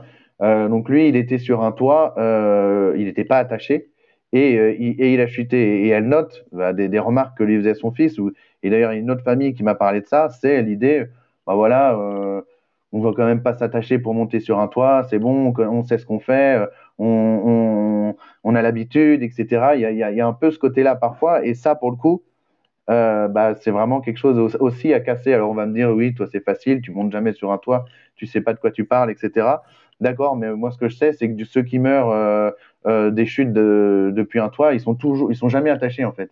Euh, c'est pas ceux qui sont attachés qui meurent depuis un toit. Et, et, et donc, bah, évidemment que ça, c'est quelque chose qui doit aussi euh, et c'est là où finalement la société, d'une certaine façon, a aussi un, a aussi un, rôle à jouer. C'est aussi casser ce genre de choses, quoi. Se protéger, se sécuriser quand on est au travail, bah, euh, c'est primordial. Et euh, on s'en fout en fait de, ce virilisme malsain finalement qu'il y aurait dans certains secteurs et qui est noté dans d'autres. Euh, dans le BTP ou, dans d'autres secteurs de l'industrie, par exemple, il y, a, parfois, j'ai déjà entendu euh, ce, genre d'argument des personnes qui, bah, qui finalement n'osent pas. C'est un peu ce que je disais tout à l'heure sur les jeunes qui n'osent pas dire bah oui, mais moi, euh, euh, on m'a dit qu'il fallait respecter telle règle et, là, en fait, personne ne la respecte. Et on retrouve ça aussi avec cette idée, bah, on va pas être celui qui, à un moment, quand on est intérimaire, par exemple, qu'on arrive, qu'on arrive sur un chantier ou dans une entreprise, pour, dans le cadre d'une mission, et qu'on voit tous les autres bah, qui, qui, ne font pas en fait ce qu'il faudrait faire, bah, c'est compliqué. Ça va être compliqué d'être celui qui dit euh, en fait pourquoi personne n'est attaché, en fait pourquoi personne ne respecte telle règle de sécurité, parce qu'on va vite passer pour euh, le, le, casse-couille de service ou pour celui qui euh, qui, qui... On va vite être en tout cas c'est ce que notent certains pointer du doigt et, et ça je pense que ça fait partie de la réflexion à avoir aussi. Selon l'Institut national de recherche et de sécurité, l'INRS, la fréquence des accidents du travail est 2,5 fois plus importante chez les moins de 25 ans que pour le reste des travailleurs, écrivez-vous. Défaut d'encadrement, manque de formation, inexpérience, perception des risques insuffisante, insouciance. Les causes sont multiples. Pas la peine d'y revenir, vous venez de, vous venez de le faire. Mais euh, le chat s'interroge, mais euh, que risquent les entreprises? Que se passe-t-il pour les entreprises? Par exemple, pour les, les, les, cas tragiques que vous, que vous venez de nous, de, nous raconter mmh, bah, Alors, pour l'affaire Tom Le Duo, là, le, le, jugement est encore en cours, mais ce qui, ce qui est certain pour ces affaires-là, comme pour d'autres, finalement, les entreprises risquent pas grand-chose. Euh, des peines d'amende, des peines de prison avec sursis peut-être pour euh, le patron, mais ça va jamais aller bien au-delà. Finalement, on se rend compte que pour une entreprise, ça va lui coûter moins cher bah, en fait, tant que ça ne coûtera moins cher de, d'être poursuivi et, d'être euh, de, d'avoir des amendes, tant que ça, ça coûtera moins cher que de faire respecter les règles de sécurité, il y aura un problème. Parce que moi, euh, ce que je pointe et ce que notent bien d'autres, c'est que bah, si les entreprises ne prennent pas assez au sérieux la question de euh, la sécurité, il y a une chose qu'elles vont prendre au sérieux, c'est la question de leur porte-monnaie. Et peut-être que c'est là-dessus qu'il faut jouer. Si les, parce en vient aussi par exemple à la question de l'indemnisation. Les accidents du travail sont terriblement mal indemnisés en France. Si ces indemnisations, elles étaient bien supérieures, indemnisations euh, que payent les, euh, les, entreprises de par leurs cotisations accidents du travail et maladies professionnelles, si on tapait sur ce sujet-là, euh, déjà, ça permettrait de mieux indemniser les victimes et ça permettrait peut-être aussi aux entreprises de se dire que finalement, ne pas respecter les règles de sécurité, ne, avoir des accidents du travail, c'est aussi derrière avoir des amendes qui sont conséquentes. Parce que quand on voit certains groupes, parce qu'on me dit, oui, regardez, l'autre jour, telle entreprise, c'est 200 ou 300 000 euros euh, d'amende lors du procès pénal. Mais 300 000 euros d'amende pour des groupes qui parfois font des milliards d'euros de bénéfices, c'est peanut, c'est rien du tout. C'est pas comme ça qu'on c'est pas comme ça qu'à un moment on va euh, créer une prise de conscience. Alors si la question humaine, la question de, de la sécurité ne suffit pas, ben, il y a d'autres choses sur lesquelles il faut taper, c'est l'image et le porte-monnaie. Et ça, l'image et le porte-monnaie, les entreprises, elles y tiennent tout de même.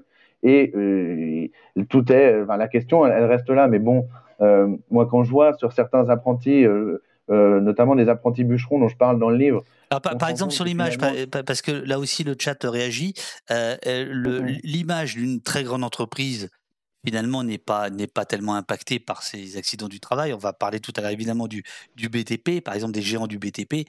Euh, c'est devenu presque allant de soi qu'il y ait des accidents du travail. On va y revenir évidemment. Euh, mais en revanche, est-ce que euh, pour des entreprises locales, pour des agriculteurs, c'est où, le la, rumeur de la campagne ou de la petite ville, ou l'artisan dans, dans, dans, dans, la rue commerçante, c'est-à-dire où il y a une emprise locale, on va dire. Est-ce que vous pensez que la, réputation peut jouer?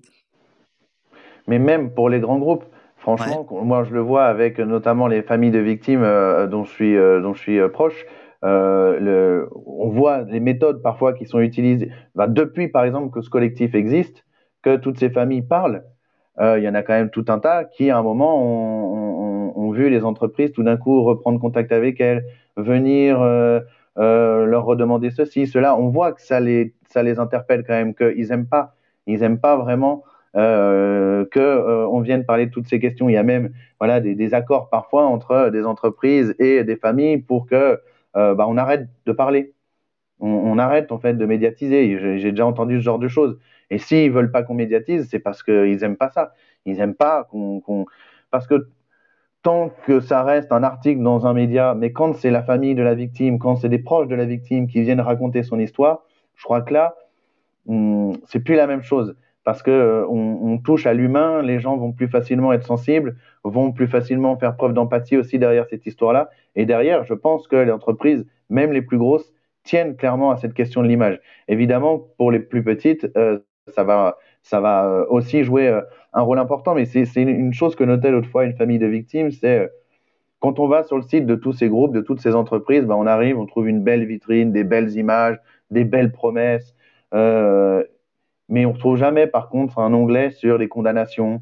Et retrouver parfois les condamnations de certaines entreprises, ça va être difficile, voire ça va même être impossible. Et ce qu'elle dénonce, c'est justement ça, c'est pourquoi on n'oblige pas les entreprises à un moment à publier alors parfois, il y a des condamnations, on, oblige l'entreprise à, publier officiellement sa condamnation, mais pourquoi ça n'apparaît pas un onglet euh, parfois sur le site de l'entreprise? Parce que si moi demain, je dois être embauché dans une entreprise, que je vais sur leur site et que je vois qu'il y a eu un, il y a eu deux morts euh, ces dernières années euh, au poste que moi je convoite, peut-être qu'à un moment, je vais me poser aussi la question. Est-ce que finalement, j'ai envie d'aller travailler dans cette entreprise-là? Et c'est là aussi où l'image ça joue. Et, on, voit qu'aujourd'hui, bah, il n'y a pas cette, transparence-là qui est faite sur ces accidents, sur le danger que parfois ça peut représenter. Parce que moi, j'ai vu des entreprises où parfois en l'espace d'un an, il y avait deux morts. En l'espace d'un an, on a une personne qui est morte, une deuxième qui est morte. On se dit, purée, dans une même entreprise, en l'espace d'un an, deux morts, et on voudrait me faire croire que ça serait le fruit du hasard, que finalement, bah, circuler, il n'y a rien à voir. Euh, non, je ne crois pas que ce soit du tout le fruit du hasard. Et dans le cas auquel je pense, euh, c'est pas du tout le fruit du hasard. Poids jaune vous demande, dans les grands groupes, les accidents du travail concernent plus souvent les sous-traitants qui bossent chez eux, non Ou pour eux? Mm. Oui, mais alors ça, ouais, c'est une autre question hyper intéressante. C'est qu'en effet, dans les grands groupes, on sous-traite le risque. Euh, on a aujourd'hui des schémas de sous-traitance sur certains chantiers qui sont totalement euh, fous, avec 5, 6, 7. Je crois que l'inspection du travail a été jusqu'à trouver 10 niveaux de sous-traitance. On a tout en haut le, donneur d'ordre et en dessous un premier, un deuxième, un troisième, ce qu'on appelle parfois un millefeuille de sous-traitance. Et en fait, la responsabilité du donneur d'ordre principal, bah, plus on va descendre, plus elle va se diluer. Et les entreprises qui arrivent en bout de chaîne de sous-traitance sont souvent les plus petites, celles où on a les travailleurs les moins formés, celles qui font aussi appel à des travailleurs intérimaires.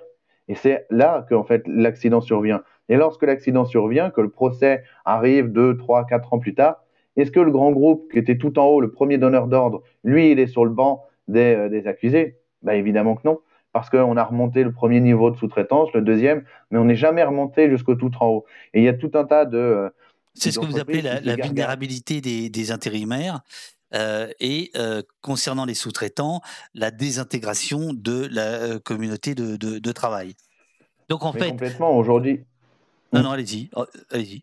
Non, mais on, voit qu'il y a eu cette volonté, enfin, c'est une volonté, je pense, et on voit depuis une vingtaine, une trentaine d'années comment le collectif a explosé. C'est-à-dire que euh, au même moment où euh, euh, se sont créées ces lois sociales sur le travail au 19e, 20e siècle, se, se développait aussi le syndicalisme, avec l'idée qu'il fallait pouvoir se défendre, être fort, être un collectif. Et aujourd'hui, on voit, bah, c'est l'inverse en fait. Tout ça, ça a explosé.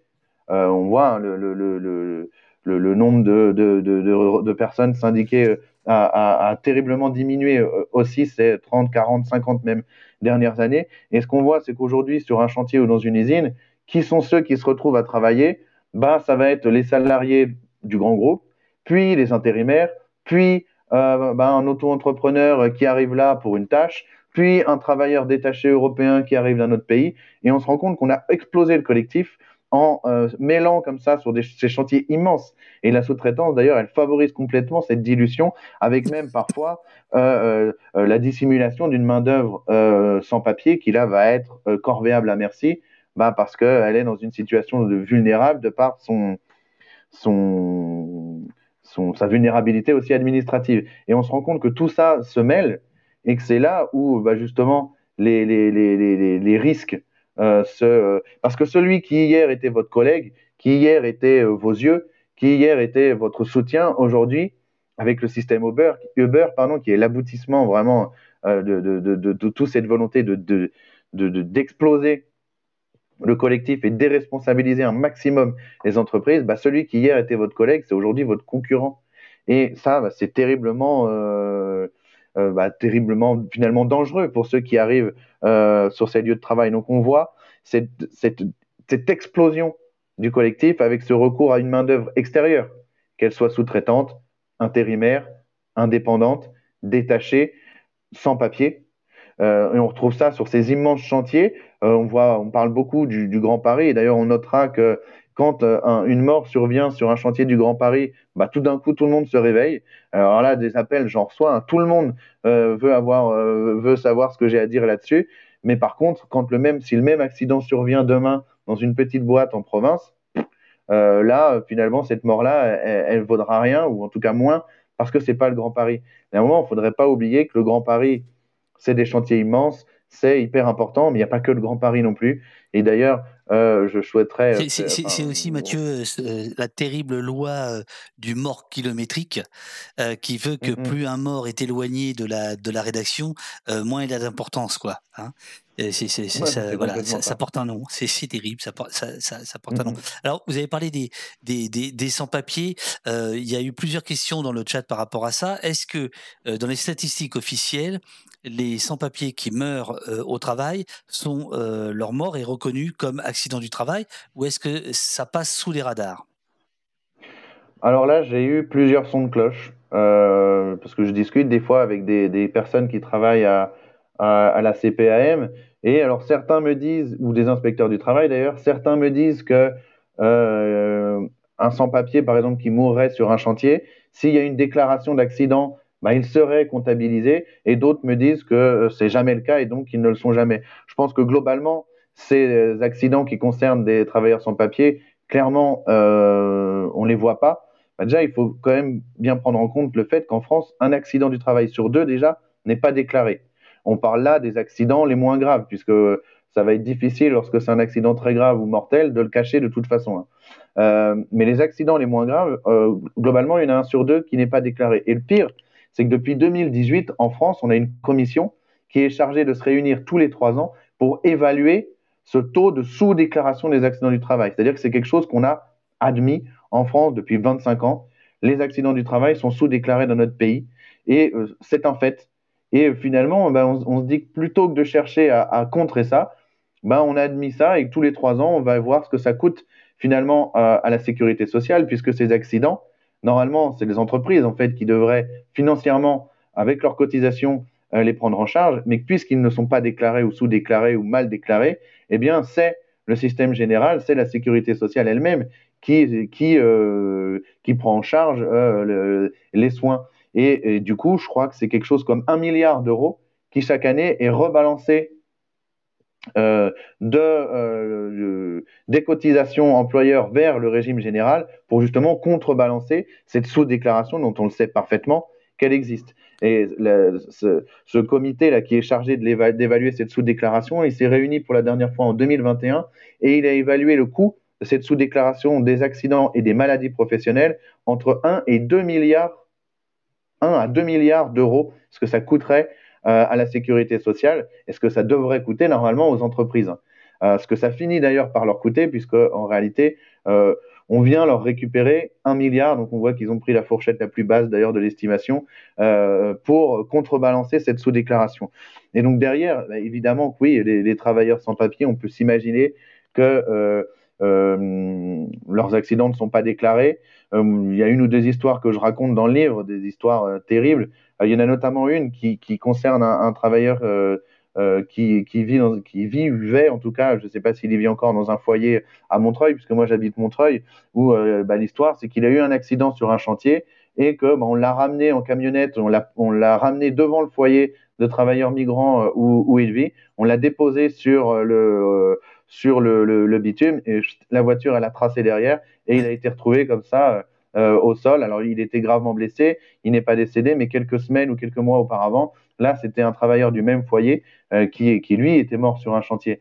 Et moi, il y en a d'autres qui me racontent, j'ai eu des contacts des fois avec des gens qui venaient me raconter les pressions qu'ils ont subies, parfois jusque sur leur lit d'hôpital, pour, fermer leur gueule, clairement, pour euh, ne, pas dire ce qui s'est passé et faire passer ça pour un accident domestique ou pour, voilà, je suis tombé dans la rue, etc. Et euh, derrière, il y a cette pression-là qui est mise aussi sur ces travailleurs, c'est taisez-vous, n'allez pas raconter ce qui s'est passé parce que bah, vous travaillerez plus avec nous. Et puis parce que bah voilà, euh, finalement vous êtes sans papier, donc vous aurez peut-être mieux vous, vous taire quand même. Il y a Roland qui vous demande est-ce que vous recensez aussi les travailleurs euh, non déclarés, qui peuvent avoir des papiers, mais qui ne sont pas déclarés, le black, quoi, enfin, enfin, le travail au noir, je veux dire. ben moi, je recense tout ce que je vois. Le problème, c'est qu'il y a plein de choses que je ne vois évidemment pas, mmh. puisque moi, je m'appuie principalement sur euh, la PQR en ligne. Et la PQR en ligne, bah, elle ne fait pas un, article à chaque accident. Après, euh, bah, il y a aussi des choses qu'on vient me dire et qui n'apparaissent pas dans la presse. Et à ce moment-là, je le prends en compte. Mais moi, je prends tout en compte. C'est-à-dire que même le, le livreur Uber je le prends en compte, même si dans la définition euh, finalement française des accidents du travail, bah, il n'est pas victime d'un accident du travail, puisque pour qu'il y ait accident du travail, il doit avoir un lien de subordination entre la victime et son employeur. Et on part du principe qu'en France, bah, si on n'a pas d'employeur, donc si on est son propre patron, bah, on n'est pas victime d'un accident du travail, puisque finalement, bah, on, est responsable de soi-même et que bah, bah euh, on a finalement plus que ses yeux pour pleurer lorsque l'accident C'est peut-être ce que Macron voulait dire. Je, je, déconne. Je sais pas. Je, déconne. Mais, mais on pense pas qu'il pensait à ces patrons-là. Hein. Oui, oui, bien sûr. Non, non, non, non, lui, il ne pensait pas à ça. Mais on touche quand même à l'un des problèmes, notamment dans le, le, la difficulté qu'il y a en France à avoir un bilan exhaustif de ces morts au travail, c'est que, bah, par exemple, les, autres, les, autres, les indépendants, qui sont quand même, euh, bah, qui ont explosé, si on revient 20 ans en arrière, le nombre d'indépendants a explosé, et bah, eux, ils sortent, euh, il n'y a pas de, de, données finalement sur les, les morts au travail ou les accidents du travail des indépendants, puisque par définition, eux, ben, ils, dépendent d'un autre régime encore, celui des indépendants, et que ils, n'entrent pas dans cette classification finalement assurantielle, dans cette définition finalement assurantielle de ce que sont aujourd'hui les accidents du travail, définition qu'il faudrait peut-être revoir, puisqu'elle elle découle de la philosophie d'une loi qui date quand même de 1898. Euh, on voit que de, quand même depuis, le, monde du travail a quand même beaucoup changé. Euh, on, parlera un jour peut-être du monde du travail sur Twitch aussi, enfin de l'ubérisation, parce que vous savez qu'il y a beaucoup de surmenage, hein, de burn-out, de machin. Mm, mm, mm. Bon, bref. Un mort par jour travaillé, c'est dans le secteur du BTP. Selon la CPAM, écrivez-vous, page 82, un accident du travail survient toutes les deux minutes dans le BTP. En 2019, ce sont 215 ouvriers qui ont perdu la vie uniquement dans ce secteur d'activité. Un par jour travaillé. 215 un chiffre bien inférieur. Euh, pardon, la même année, je n'ai pourtant recensé que 93, un chiffre bien inférieur qui illustre la difficulté à rendre visibles ces drames. Donc là, il y a, il y a, deux points. Il y a le BTP dont il faut quand même dire hein, évidemment euh, plus qu'un mot. Et puis, euh, il y a votre travail, c'est-à-dire que, c'est ce que je disais un peu en introduction, c'est que fatalement, vous êtes en deçà, en réalité, de la réalité. De la même manière qu'on pouvait mmh être en deçà de la réalité des violences policières, parce que c'est difficile d'avoir accès à tout. donc peut-être d'abord le BTP, ou enfin quand vous voulez. Mmh, mmh. Complètement. Alors dans le BTP, on, va retrouver des choses dont on a parlé tout à l'heure, c'est-à-dire le recours beaucoup à la sous-traitance, le recours beaucoup aussi à des travailleurs euh, intérimaires sur euh, tous ces chantiers. Et ça, ce sont des situations qui amènent à, une accidentologie plus importante. D'ailleurs, c'est la DARES, donc les services du ministère du Travail, qui dit que la sous-traitance est intrinsèquement liée à un taux d'accident du travail élevé. Donc là, c'est pas, on n'invente rien finalement. En fait, tout ça, on le sait. Il suffit de lire euh, on, dit que le ministre du Travail, il lui suffirait de lire et de lire correctement euh, bah, les propres rapports qui sont pondus par ses services. Et, on voit que cette question de la sous-traitance, elle est euh, vraiment au cœur des difficultés. Et d'ailleurs, c'est Anaïque Laurent qui est, qui est, alors que je dise pas de conneries, qui est, je vais essayer de retrouver ça pour la citer correctement, qui est directrice adjointe de la Direction générale du travail qui elle-même reconnaît qu'il y a un manque de vigilance dans la sous-traitance. Donc on voit bien que la sous-traitance est euh, au cœur du problème. Et cette sous-traitance, on la retrouve énormément sur tous ces chantiers du BTP. Alors dans le BTP, les accidents, c'est énormément de chutes. Euh, chutes à travers des trémies, par exemple. Donc des trémies sont des, les trous dans lesquels viendront s'insérer un, je sais pas, par exemple un, escalier, etc. oui, beaucoup sur ces chantiers. Et donc, bah, euh, euh, euh, ça me fait penser à un accident, celui de Jérémy Wasson. Jérémy Wasson, lui, il était ingénieur. Il avait 21 ans. Et il, dans le cadre d'un stage, il était présent sur le chantier du RER E, si je ne me trompe pas. Et lui, il est justement passé à travers d'une de ces trémies qui n'était pas bien balisée. Et bah, c'est tout justement le problème de ces travailleurs extérieurs qui arrivent à l'occasion d'une mission, lui c'était à l'occasion d'un stage, et qui en fait ne, ne connaissent pas bien le lieu de travail où ils se trouvent et n'ont pas l'habitude d'être ici et ont clairement besoin que ce soit, euh, mais d'ailleurs les autres aussi en ont besoin, mais qu'il y ait vraiment un balisage euh, très clair et euh, net de ces, de, de, ces, de ces trémies qui représentent clairement un, véritable danger. Donc on a des chutes, on a des effondrements de charge. D'ailleurs, le dernier accident qui a coûté la mort à, à Seydou Fofana à 22 ans sur, à Gonesse sur le chantier du, Grand Paris, c'est euh, un effondrement, un effondrement d'une charge, un, effondrement d'un bloc de béton, si, mes souvenirs sont bons. C'est ce genre d'accident-là. On parlait tout à l'heure d'accidents euh, terribles. sur le Grand Paris, je me souviens d'un autre, c'est quelqu'un qui tombe dans un malaxeur à béton. Bon, on peut quand même s'imaginer la scène. Enfin, c'est vraiment des, trucs, des trucs terribles. Donc le BTP, ouais, clairement surreprésenté. Maintenant, on parle beaucoup du BTP. Euh, l'autre jour, je suis retombé sur un chiffre qui concerne les marins-pêcheurs. Euh, les marins-pêcheurs, euh, on a dit tout à l'heure qu'on avait en France la fréquence de la mort au travail en 2019, c'était 3,53 morts pour 100 000 salariés. Chez les marins-pêcheurs, cette année-là, c'était 10 pour 10 000. Donc 100 pour 100 000. On est 28 fois au-delà de la moyenne française. Donc on a comme ça des, des métiers dont on parle peu, même si les marins-pêcheurs, on en parle un peu en ce moment, mais pas par rapport à leurs conditions de travail. Euh, une moyenne de la mort au travail 28 fois supérieure et bien supérieure à celle du BTP aussi. Je pense aussi aux cordistes. les cordistes sont ceux qu'on fait venir lorsqu'on a bah, besoin d'aller travailler, euh, particulièrement en, hauteur, dans des endroits euh, difficilement accessibles. Et là, euh, chez les cordistes, euh, je crois que c'est quelque chose, donc ça c'est Eric Louis, euh, qui est le, président de, de, Cordistes en colère, qui est une association de défense justement des, des, du, de, des, des cordistes, qui dit que euh, je crois que c'est quelque chose comme 6000 équivalents temps plein les cordistes, et c'est déjà deux morts depuis le début de l'année. Et on se rend compte comme ça qu'il y a tout un tas de métiers, je penserais aussi au métier Donc les cordistes, hein, il, il, faut rappeler, parce qu'on ne sait pas forcément ce que c'est. Un cordiste, c'est quelqu'un qui, qui s'accroche euh, en haut du toit et qui descend, euh, soit pour refaire une toiture, soit pour nettoyer des vitres. Euh c'est ça, en fait, hein, les cordistes. Oui. Alors souvent, il note ça, lui, c'est très intéressant, j'en parle à un moment dans le livre, c'est que souvent, à la télé, on va vous présenter les cordistes comme étant les ouvriers de l'extrême, ceux qui vont aller sur des chantiers comme ceux de la Tour Eiffel, par exemple, où il faut aller en hauteur, s'accrocher. Travaux en accès difficile, ouais, c'est ça, exactement. Ouais. Voilà, on, on, va, on va vous les présenter comme étant euh, un peu voilà, des, des travailleurs de l'extrême, mais en réalité, euh, euh, l'extrême, c'est aussi aller dans un silo, par exemple, dans le monde agricole.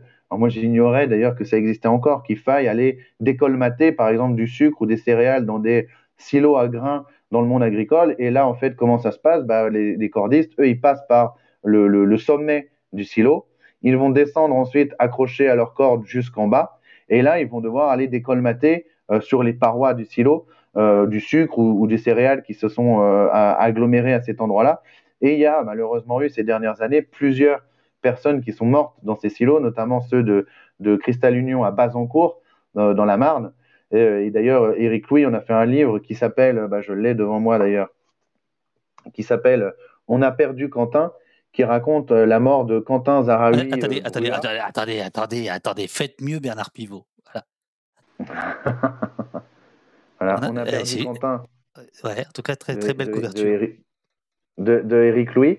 Et euh, bah, il faut le lire, c'est vraiment c'est un tout petit bouquin euh, qui va se lire très vite, mais on n'en ressort pas indemne. Et moi, vraiment, c'est un bouquin qui m'a marqué sur bah, ces conditions de travail. Clairement, moi, ces conditions de travail des cordistes dans les silos, euh, je les compare dans le bouquin aux conditions de travail des mineurs. Euh, parce que ça ressemble vraiment à ça. On est dans un endroit clos, on est coupé du reste du monde, il fait sombre, il fait très chaud, et on prend de, de, de, des risques énormes. Et qui est-ce qu'on emmène dans ces silos? À qui on fait appel? À des intérimaires, à des gens très très peu formés, souvent très très jeunes. Quentin Zaraoui Brua, il avait une vingtaine d'années. Il y en a eu d'autres qui sont décédés euh, euh, quelques années auparavant dans les mêmes conditions, dans la même entreprise, sur le même site même euh, à, à. Et bah oui, en fait, il existe encore en France en 2023, du coup, des métiers comme cela euh, où on risque de, mourir au travail, que ce soit celui de marin-pêcheur, que ce soit celui de cordiste, que ce soit celui de bûcheron aussi. Moi, j'ai découvert ça au fur et à mesure, ces métiers du bûcheronnage qu'on retrouve beaucoup aussi dans l'est de la France, où le nombre de morts aussi est, euh, effarant. Et euh, d'ailleurs, voilà, je le disais tout à l'heure, les deux premiers mois cas sur lesquels je me suis penché, sur lesquels j'ai écrit des portraits, c'était des apprentis bûcherons. Et on voit parfois dans, dans quelles conditions ces apprentis sont accueillis sur certains chantiers? Pourtant, là, le risque, il est énorme. Là, le risque, c'est euh, de percuter par un arbre qui fait 20, qui fait 30 mètres de haut. Euh, et on se rend compte voilà, de chantiers qui sont pas balisés, d'apprentis de, qui sont très mal encadrés, de stagiaires qui sont très mal encadrés. Et, et, et, et ça, c'est aussi euh, c'est aussi terrible. Et du coup, j'en ai oublié le. L'autre partie, c'était. Euh, ben moi, je n'ai pas oublié. Qu'est-ce que vous croyez, monsieur, monsieur Lépine? Qu'est-ce que vous croyez?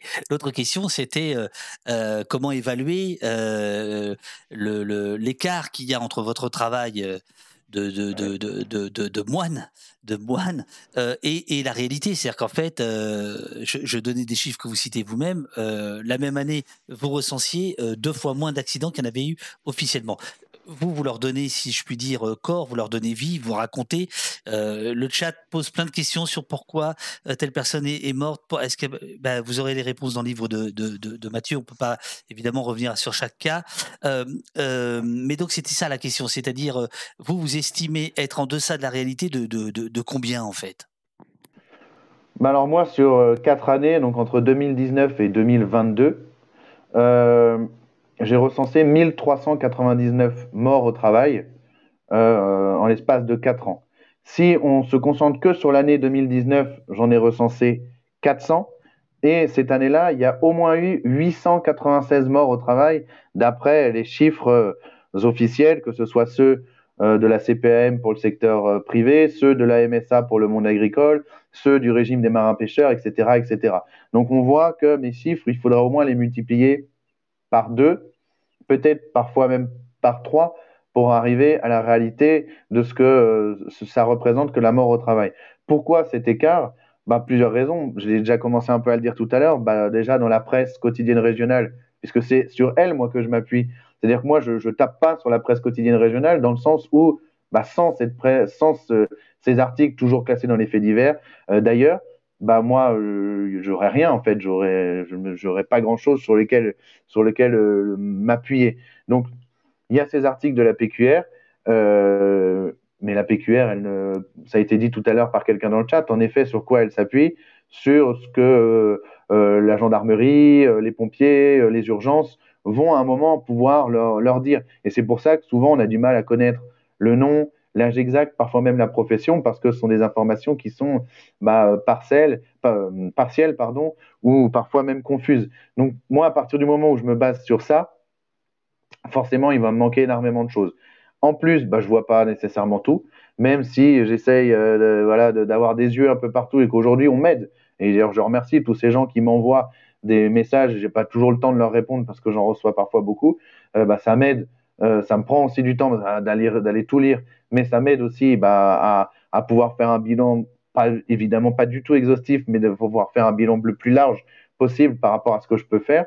C'est aussi parfois des gens qui m'envoient de la communication interne à leur entreprise, euh, et je me rends compte que bah, régulièrement, il y a des accidents qui euh, ne donnent pas lieu à euh, des articles. Et parfois même, j'interpelle les médias via, via Twitter. J'interpelle la presse locale, par exemple, en leur disant Bah oui, on est venu me dire qu'il y avait eu un mort à tel endroit. Qu'est-ce que vous, est-ce que vous avez davantage d'informations? Est-ce que vous pouvez m'en dire quelque chose? Bon, bah, parfois, j'ai aucune réponse. en fait, pas parfois, c'est souvent, j'ai aucune réponse. Et euh, quand j'en ai, c'est où on va, on, va, on va chercher, et puis finalement, euh, bah, ils n'ont pas eu le temps, ou ils sont passés à autre chose. Et, bah, euh, et donc, bah, moi, nécessairement, mon recensement, il, est, il a cette limite-là, il a cette limite-là depuis le début. Et je n'ai d'autre choix que de faire autrement, même si aujourd'hui, je reçois aussi beaucoup de, de, de témoignages euh, via des communications internes à une entreprise, ou alors c'est quelqu'un qui me dit bah dans l'entreprise de mon frère il y a quelqu'un qui est décédé et derrière j'essaye de, d'enquêter, mais c'est même pas une enquête parce qu'en fait j'ai pas le temps. Moi, j'ai mon boulot de, de, prof d'histoire géo à côté. J'ai ce compte qui me prend énormément de temps. J'ai mes deux enfants et, donc tout ça, ça fait qu'à un moment, bah, on, est limité évidemment dans ce qu'on peut faire. Et puis alors c'est c'est assez étonnant parce que vous n'en parlez pas du tout dans le livre. Alors peut-être que je, euh, je, j'extrapole, euh, mais il y a quand même la charge mentale. Quand on fait un travail comme le vôtre, c'est douloureux. Enfin, je veux dire, on a sur les épaules euh, des souffrances de famille, des déchirures, etc. donc en plus du temps passé, il y a aussi le temps à, à, digérer tout ça, quoi. Ouais, évidemment, ce sont toujours des histoires. C'est-à-dire que moi, je passe plusieurs euh, heures par jour à, taper des mots-clés comme mort, meurt, décédé, etc. sur euh, des moteurs de recherche pour aller voir ce que je vais trouver. Donc forcément, au-delà des accidents du travail, je tombe toujours sur des trucs, euh, sur des trucs sordides, terribles, des histoires. Et en effet, après le contact avec les familles, bah alors là, parfois c'est bah, c'est bouleversant. Mais en même temps, moi, c'est ce qui me donne aussi l'envie de continuer. C'est toutes ces familles qui me disent merci Merci d'avoir parlé de mon enfant, merci d'avoir parlé de mon frère, merci d'avoir parlé de mon, mari, de mon mari, merci d'avoir été là. C'est une ancienne camarade de classe que j'ai pas vue depuis 15 ans ou 20 ans qui me dit merci d'en parler parce que moi mon père est décédé euh, dans un accident du travail et que personne n'en a parlé à l'époque. Bah, c'est tout ça moi en fait, ça prend largement le pas sur le, sur tout le reste en fait et c'est ce qui vraiment me donne de la motivation quand parfois je suis un peu mon, moins bien et que je, suis fatigué, que toutes ces histoires, en effet, elles pèsent, et que hop, j'ai ce genre de commentaires-là qui arrive, c'est ce qui me motive à, bah, à continuer. La création, par exemple, de ce collectif de famille, c'est pour moi un moteur énorme parce que c'est une concrète, c'est vraiment quelque chose de concret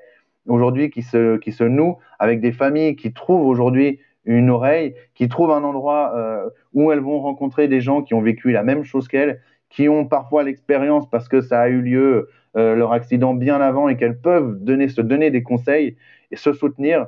Et c'est en ça où moi, bah, c'est tout ça qui me motive à, continuer de mener ce recensement malgré en effet euh, la, charge mentale que ça, ça, qui peut peser sur moi. Mais finalement, tout ça, c'est balayé vraiment par, euh, par tous ces mots-là qui, qui, moi, vraiment me, me, me, donnent de la force. Bravo Mathieu, euh, vous dit Hirsch euh, dans, le, dans, le, dans, dans le chat et, et, vous avez des hugs virtuels qui, qui pleuvent. Alors il y a peut-être d'autres choses qui il y a peut-être d'autres choses qui, qui vous motivent. c'est par exemple les tweets de Valérie Pécresse par exemple, page 156. Euh, là, on aborde la question de l'invisibilisation politique et médiatique. Euh, c'est la fin de, votre bouquin, en fait. Hein. La fin de votre bouquin, on comprend très bien le sens de votre démarche. C'est-à-dire que euh, vous vous battez aussi pour que les familles obtiennent justice et vous battez évidemment concrètement tous les jours pour, crever l'invisibilisation. Mais de temps en temps, vous êtes, vous êtes aidé. Hein. Par exemple, Pécresse Valérie, président de la région Île-de-France, respect, met en lumière l'invisibilisation qui est faite du sujet par les politiques, écrivez-vous. Alors, je redonne le tweet qu'elle avait écrit. Toutes mes condoléances à la famille de l'ouvrier mort dans un éboulement près de la gare de Massy. Le trafic SNCF a dû malheureusement être interrompu. Mes pensées accompagnent tous les voyageurs bloqués en ce dimanche de retour. Hashtag fait divers. C'est un tweet d'une violence, mais c'est démentiel. Bah là, donc, donc ça, ça, ça c'est a... aussi des choses qui, qui, doivent vous, enfin, j'imagine, qui vous motivent. C'est-à-dire que quand vous sentez que l'injustice euh, se démultiplie, forcément, vous retournez au boulot, quoi. Non, je me souviens très bien de cette histoire-là. Donc, euh, il me semble qu'on est en 2021. C'est un accident qui a lieu en plein milieu de l'été. On est fin juillet. Et donc, il y a, un, au début, on, parle d'un ouvrier, mais c'est un ingénieur qui décède dans un éboulement sur un chantier ferroviaire. Et euh, bah, du coup, qu'est-ce qui se passe? Bah, Le trafic est interrompu, on est au chassé-croisé euh, euh, des, des, juilletistes et des, des. Et, alors là, la presse, les médias, les chaînes d'information en continu, qu'est-ce qu'elles font? Bah, Elles dépêchent des, journalistes dans toutes les gares pour aller interroger qui? Bah, les, les personnes qui sont bloquées dans leur train. Et alors à chaque fois, il y a un tout, mot, un tout petit mot au début sur la victime. Et derrière, on a 5-10 minutes de personnes qui se plaignent parce qu'il fait chaud, parce qu'elles sont dans leur train, parce qu'elles doivent attendre, parce que la SNCF, ils sont méchants. Et derrière, on a Valérie Pécresse qui, elle, bah, c'est le pompon. Alors, elle a un petit mot, évidemment, comme toujours. Hein, ils ont toujours un petit mot pour la victime, mais elle peut pas s'empêcher derrière bah, de, de, de, de, de nous parler de l'état du trafic. On a envie de dire, mais il y a un homme qui est mort euh, sur son lieu de travail, l'état du trafic, on s'en fout, tu verras ça plus tard. Et le pire, bah, c'est le hashtag fait divers. Quoi. Le, le, hashtag fait divers, c'est incroyable. Je, en termes de communication, je comprends pas comment. Et à l'époque, il y a eu des commentaires euh, qui lui ont été faits sur ce, sur ce truc-là, mais on voit que. Puis on passe tout de suite après un autre sujet. L'actualité, c'est aussi ça, quoi. C'est balayé par un autre sujet derrière. Mais ce hashtag fait divers, bah, il, est, il, il, est terrible, quoi. D'où l'intérêt, me, me, me semble-t-il, Mathieu, d'où l'intérêt. Euh, de, de, de, votre livre, c'est que au-delà du travail de fond et euh, euh, dans, dans, à la fois de fond comme, d'un comme, comme un marathon, euh, ben, il y, a, y, a, ce livre qui permet de, de dire attendez, c'est pas une actualité qui en chasse une autre, c'est pas une succession, c'est un système qui est, qui, qui, qui, est sous nos yeux, qu'il faut décortiquer, critiquer, etc. D'où l'intérêt évidemment de, de, de, votre bouquin. Alors il y a aussi Aurore Berger, euh, je vous ai censuré tout à l'heure parce que je sentais que vous alliez dire beaucoup de bien d'elle dès le début de l'émission. Là, je me disais, ah non, alors, on, va perdre tout le monde. Aurore Berger, nous sommes en 2019. Je vous laisse raconter. Vous voulez que, que, je, que, je, que je lise le passage? Oh, je, je l'ai en, enfin, je sous les yeux le passage. On est en, on est Page en 158. 2019. Ouais, elle est interpellée par un, je crois que c'est un sénateur communiste l'interpelle euh, sur la question du travail ou peut-être même déjà la question des retraites. Je ne me souviens plus exactement dans quel contexte. En tout cas, elle est interpellée euh, sur Twitter et voilà euh, quelle est sa réponse. Mourir au travail, sérieusement, on en est encore là de la vision du monde du travail. Point d'interrogation. Mourir au travail, sérieusement. Euh, comme si vraiment on, était un, abruti presque à, venir parler de ça euh, en 2019. C'est-à-dire que dans la tête de ces gens-là, le travail, euh, c'est le monde des bisounours. Mais ça me fait penser aussi à, Agnès Pannier-Runacher avec la magie de l'usine où tout le monde est sur un pied d'égalité, où l'ouvrier et le cadre sont à sont presque main dans la main pour travailler dans la joie et la bonne humeur. Et dans quel monde Parce qu'Aurore Berger, elle est quand même aujourd'hui euh, à la tête du groupe euh, Renaissance euh, au, à l'Assemblée nationale. Quoi. C'est pas non plus n'importe qui. On se dit, mais enfin, c'est ça la vision qu'ils ont du monde du travail. Et d'ailleurs, elle, lorsque l'été dernier, un, Moussa Silla, un, un, agent de nettoyage, est décédé à, à l'Assemblée nationale, donc au troisième sous-sol de l'Assemblée nationale, euh, bah, il a forcément fallu parler des accidents du travail, du coup, euh, ce jour-là, euh, à l'Assemblée nationale. Et lorsque les députés de la NUPES, justement, ont voulu lui rendre hommage et ont pointé la question de la sous-traitance, puisqu'il était question encore là de sous-traitance, qu'est-ce qu'elle a dit? Vous faites de la récupération. C'est sûr qu'elle ne fait pas de récupération sur le sujet, puisque pour elle, il n'y a pas de sujet. Quoi. Mourir au travail, vous êtes débile de parler de ça. Quoi.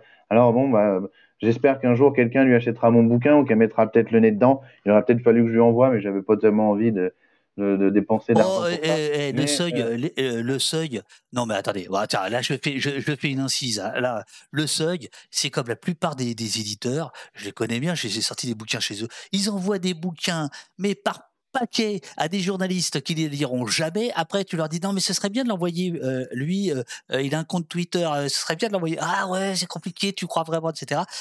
non, ce qu'il faut faire, Mathieu, c'est il faut prendre les bouquins, hein, faut les mettre dans son sac, et puis après vous, vous envoyez le, livre à Aurore Berger. Bien sûr, il faut le faire. Bien sûr, il faut le faire. J'ai peur qu'elle qu'elle le lise pas ou qu'elle le lise. Alors, il suffit juste de dire, je parle de vous, page 158. bon, bref. J'adore d'ailleurs ressortir ce tweet-là, parce que je ne sais plus sur quel plateau elle était invitée l'autre jour, et elle parle toujours avec un air très sérieux de, de travail, des gens qui sont sur qui, des conditions de travail. C'est toujours ça d'ailleurs avec eux, c'est oui, c'est une question importante, on prend ça au sérieux, et derrière, ils sont capables de nous sortir des mourir au travail, sérieusement, euh, on en est encore là de votre vision, de la vision du monde du travail. Ben oui, on en est encore là, évidemment qu'on en est encore là. On vient de vous dire qu'il y avait au moins 900 personnes qui meurent chaque année sur leur lieu de travail d'un accident du travail. Donc, euh, bah oui, on en est encore là. Euh, Sorcière vous demande, euh, là je vais prendre quelques questions du chat puisque on, va dire, tranquillement vers, vers la fin de, de, l'entretien. On a, on, a encore, on a encore du temps. Mm-hmm. Sorcière vous demande quelle est la répartition homme-femme? Alors moi j'ai la réponse parce qu'elle est page 115 dans les accidents du travail, évidemment. Ah, allô, allô? Ouais, j'ai pas entendu la question, j'ai eu un appel entre temps, j'ai pas. Ah, euh, pas de souci. Euh, c'était Aurore Berger? Ça y est, c'est bon? Je crois pas. Ah merde parce qu'elle voulait juste vous rappeler qu'elle était cadre. Euh, voilà. Alors, euh, euh, qu'est-ce que je raconte? Quelle répartition homme-femme dans les accidents du travail vous demande Sorcière 62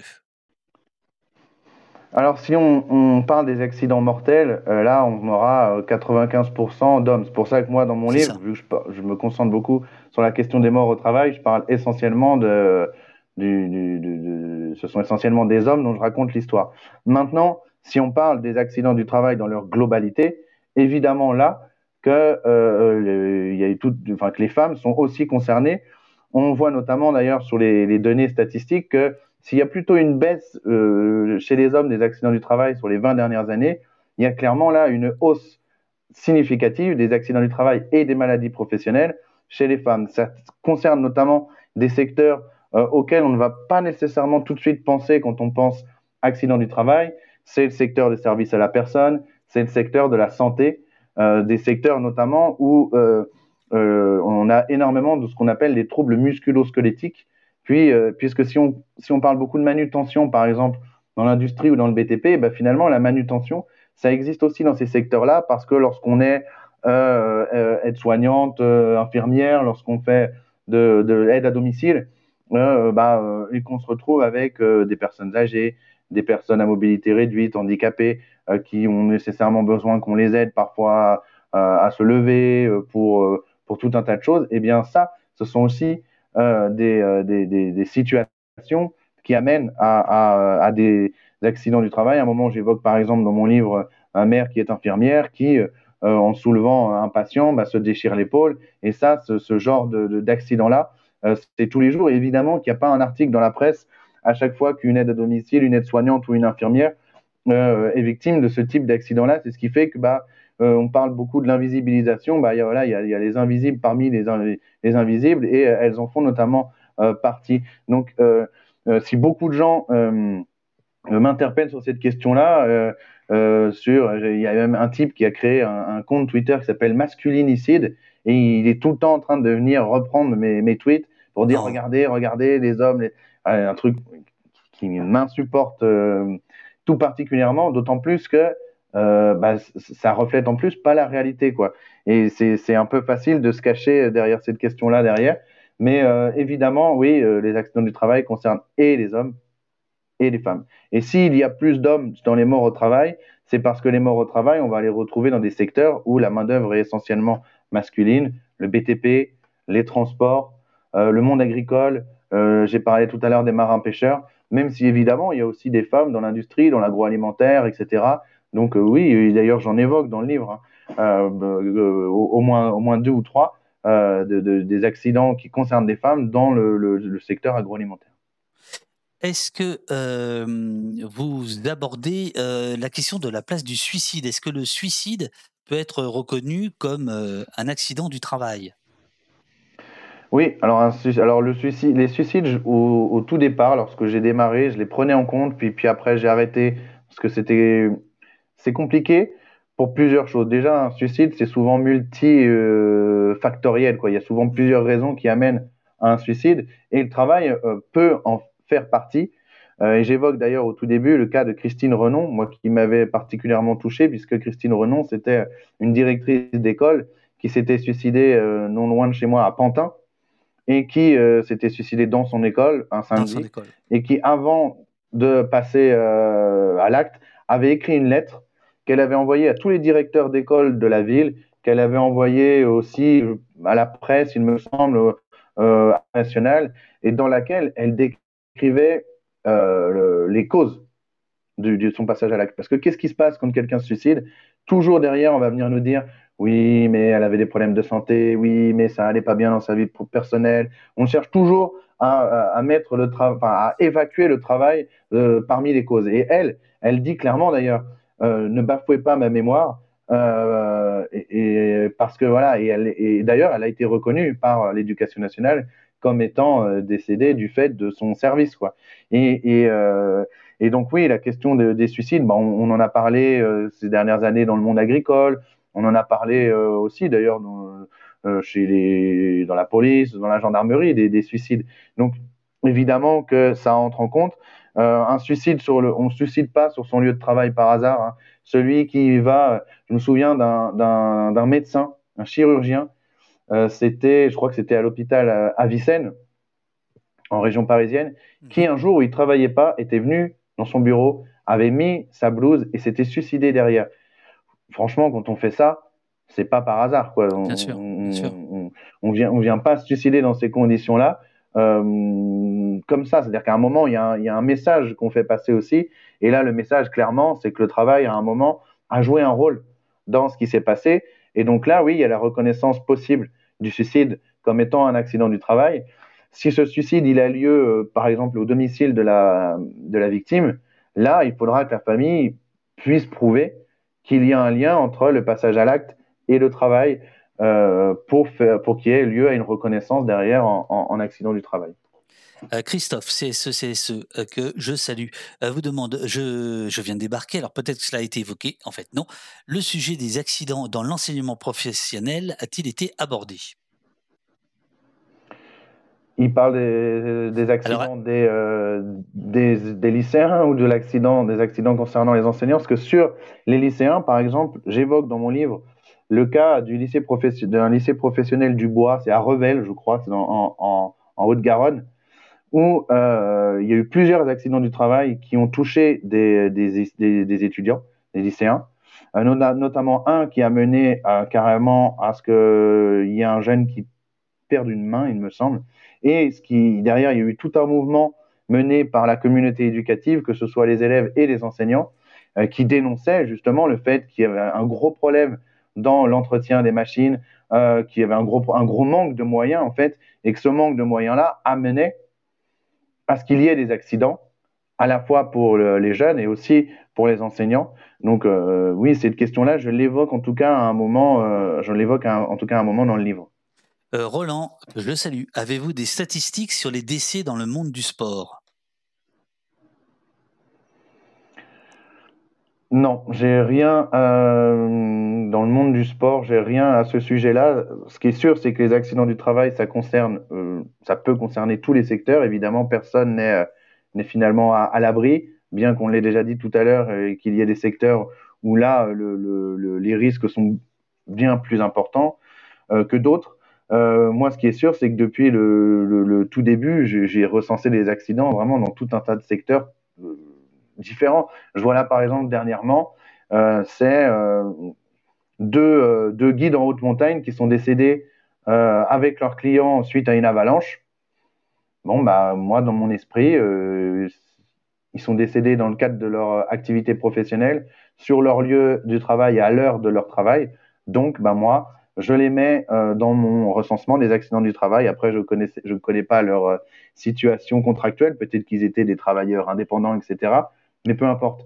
Euh, euh, ils sont décédés euh, de par leur activité professionnelle et donc je les prends en compte dans mon recensement, même si parfois on va venir me dire mais comment vous pouvez comparer la mort d'un ouvrier et la mort d'un guide en haute montagne? Je les compare pas en fait. C'est juste que moi je me suis donné comme cahier des charges au tout début de prendre en considération tous les accidents qui concernent euh, tous les, morts, on va dire, qui concernent les accidents du travail.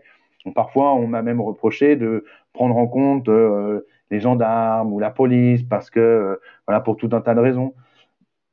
Mais mine de rien, ça permet tout de même, lorsqu'on regarde ensuite le tableau à la fin du livre de, des morts au travail, de bien se rendre compte que on nous parle beaucoup de la police, des morts de, de, policiers. Moi, sur quatre années, j'en ai recensé 14. J'ai recensé par contre 328 ouvriers du BTP.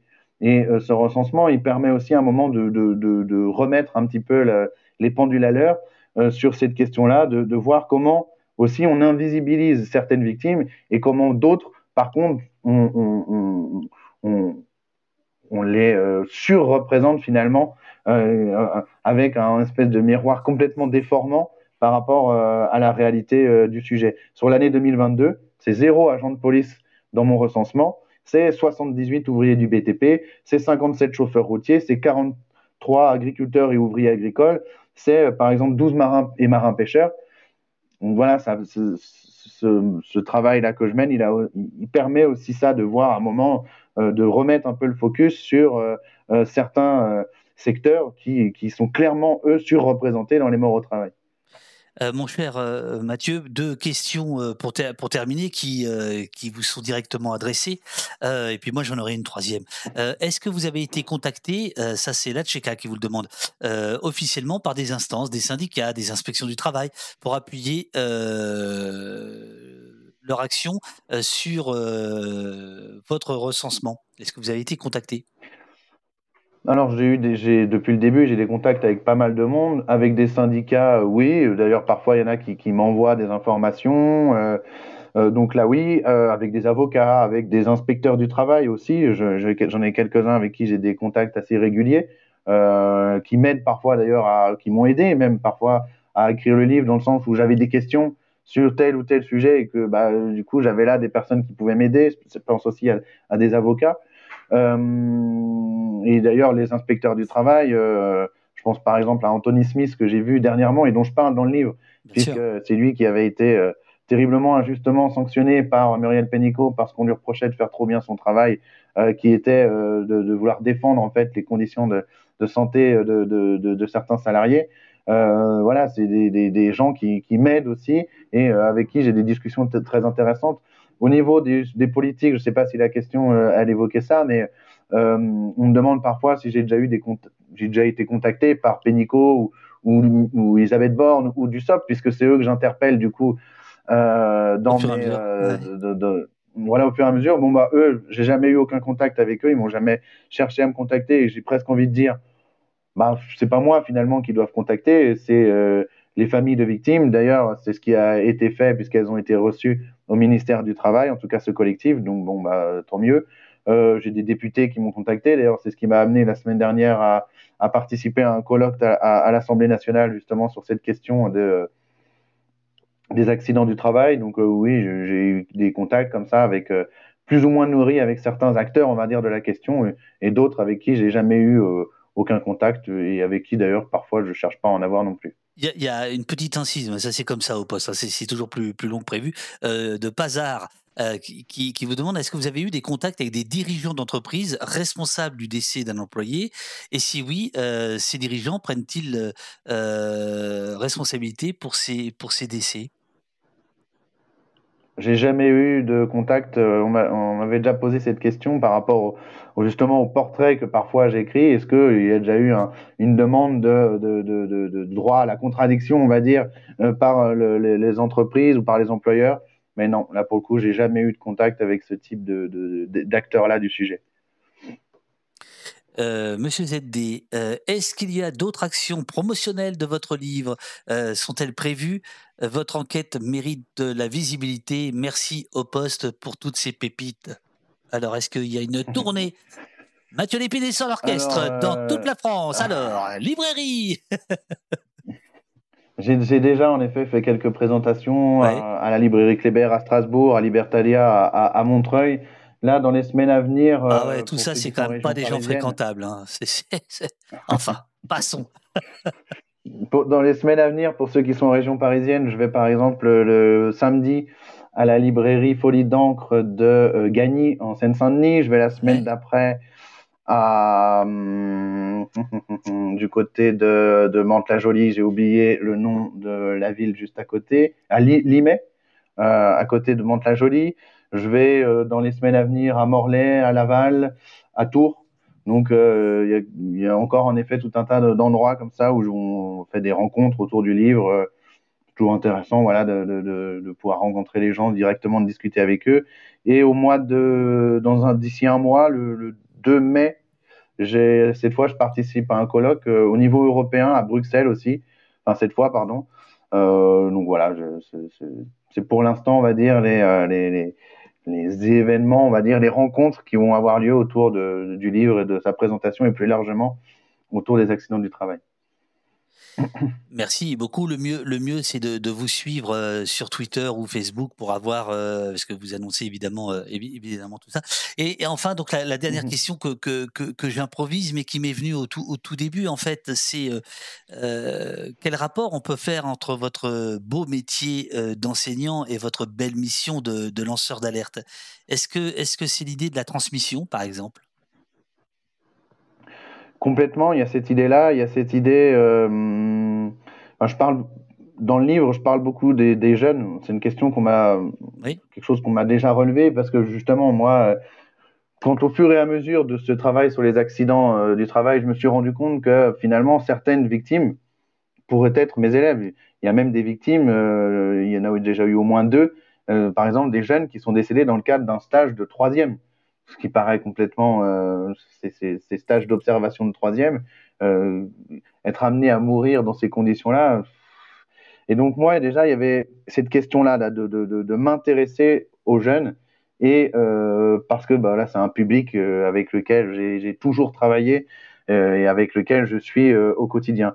En effet il y avait cette idée de aussi de la transmission et d'essayer de c'est peut-être un mot fort, mais un peu d'éveiller un peu les consciences sur, euh, sur, euh, sur un sujet dont on ignore, en tout cas peut-être pas tout, mais dont on ignore euh, tous, les, euh, tous les ressorts. Et, d'ailleurs, c'est un sujet dont je parle un petit peu euh, avec mes élèves déjà, parce que je suis dans un établissement qui est en chantier depuis des années.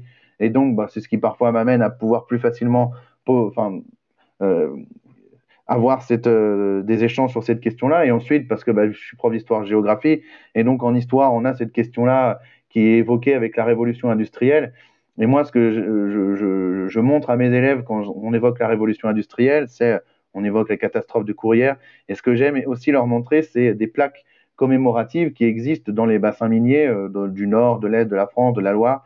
Et parfois, sur certaines de ces plaques, il y a les noms et l'âge des victimes euh, qui apparaissent.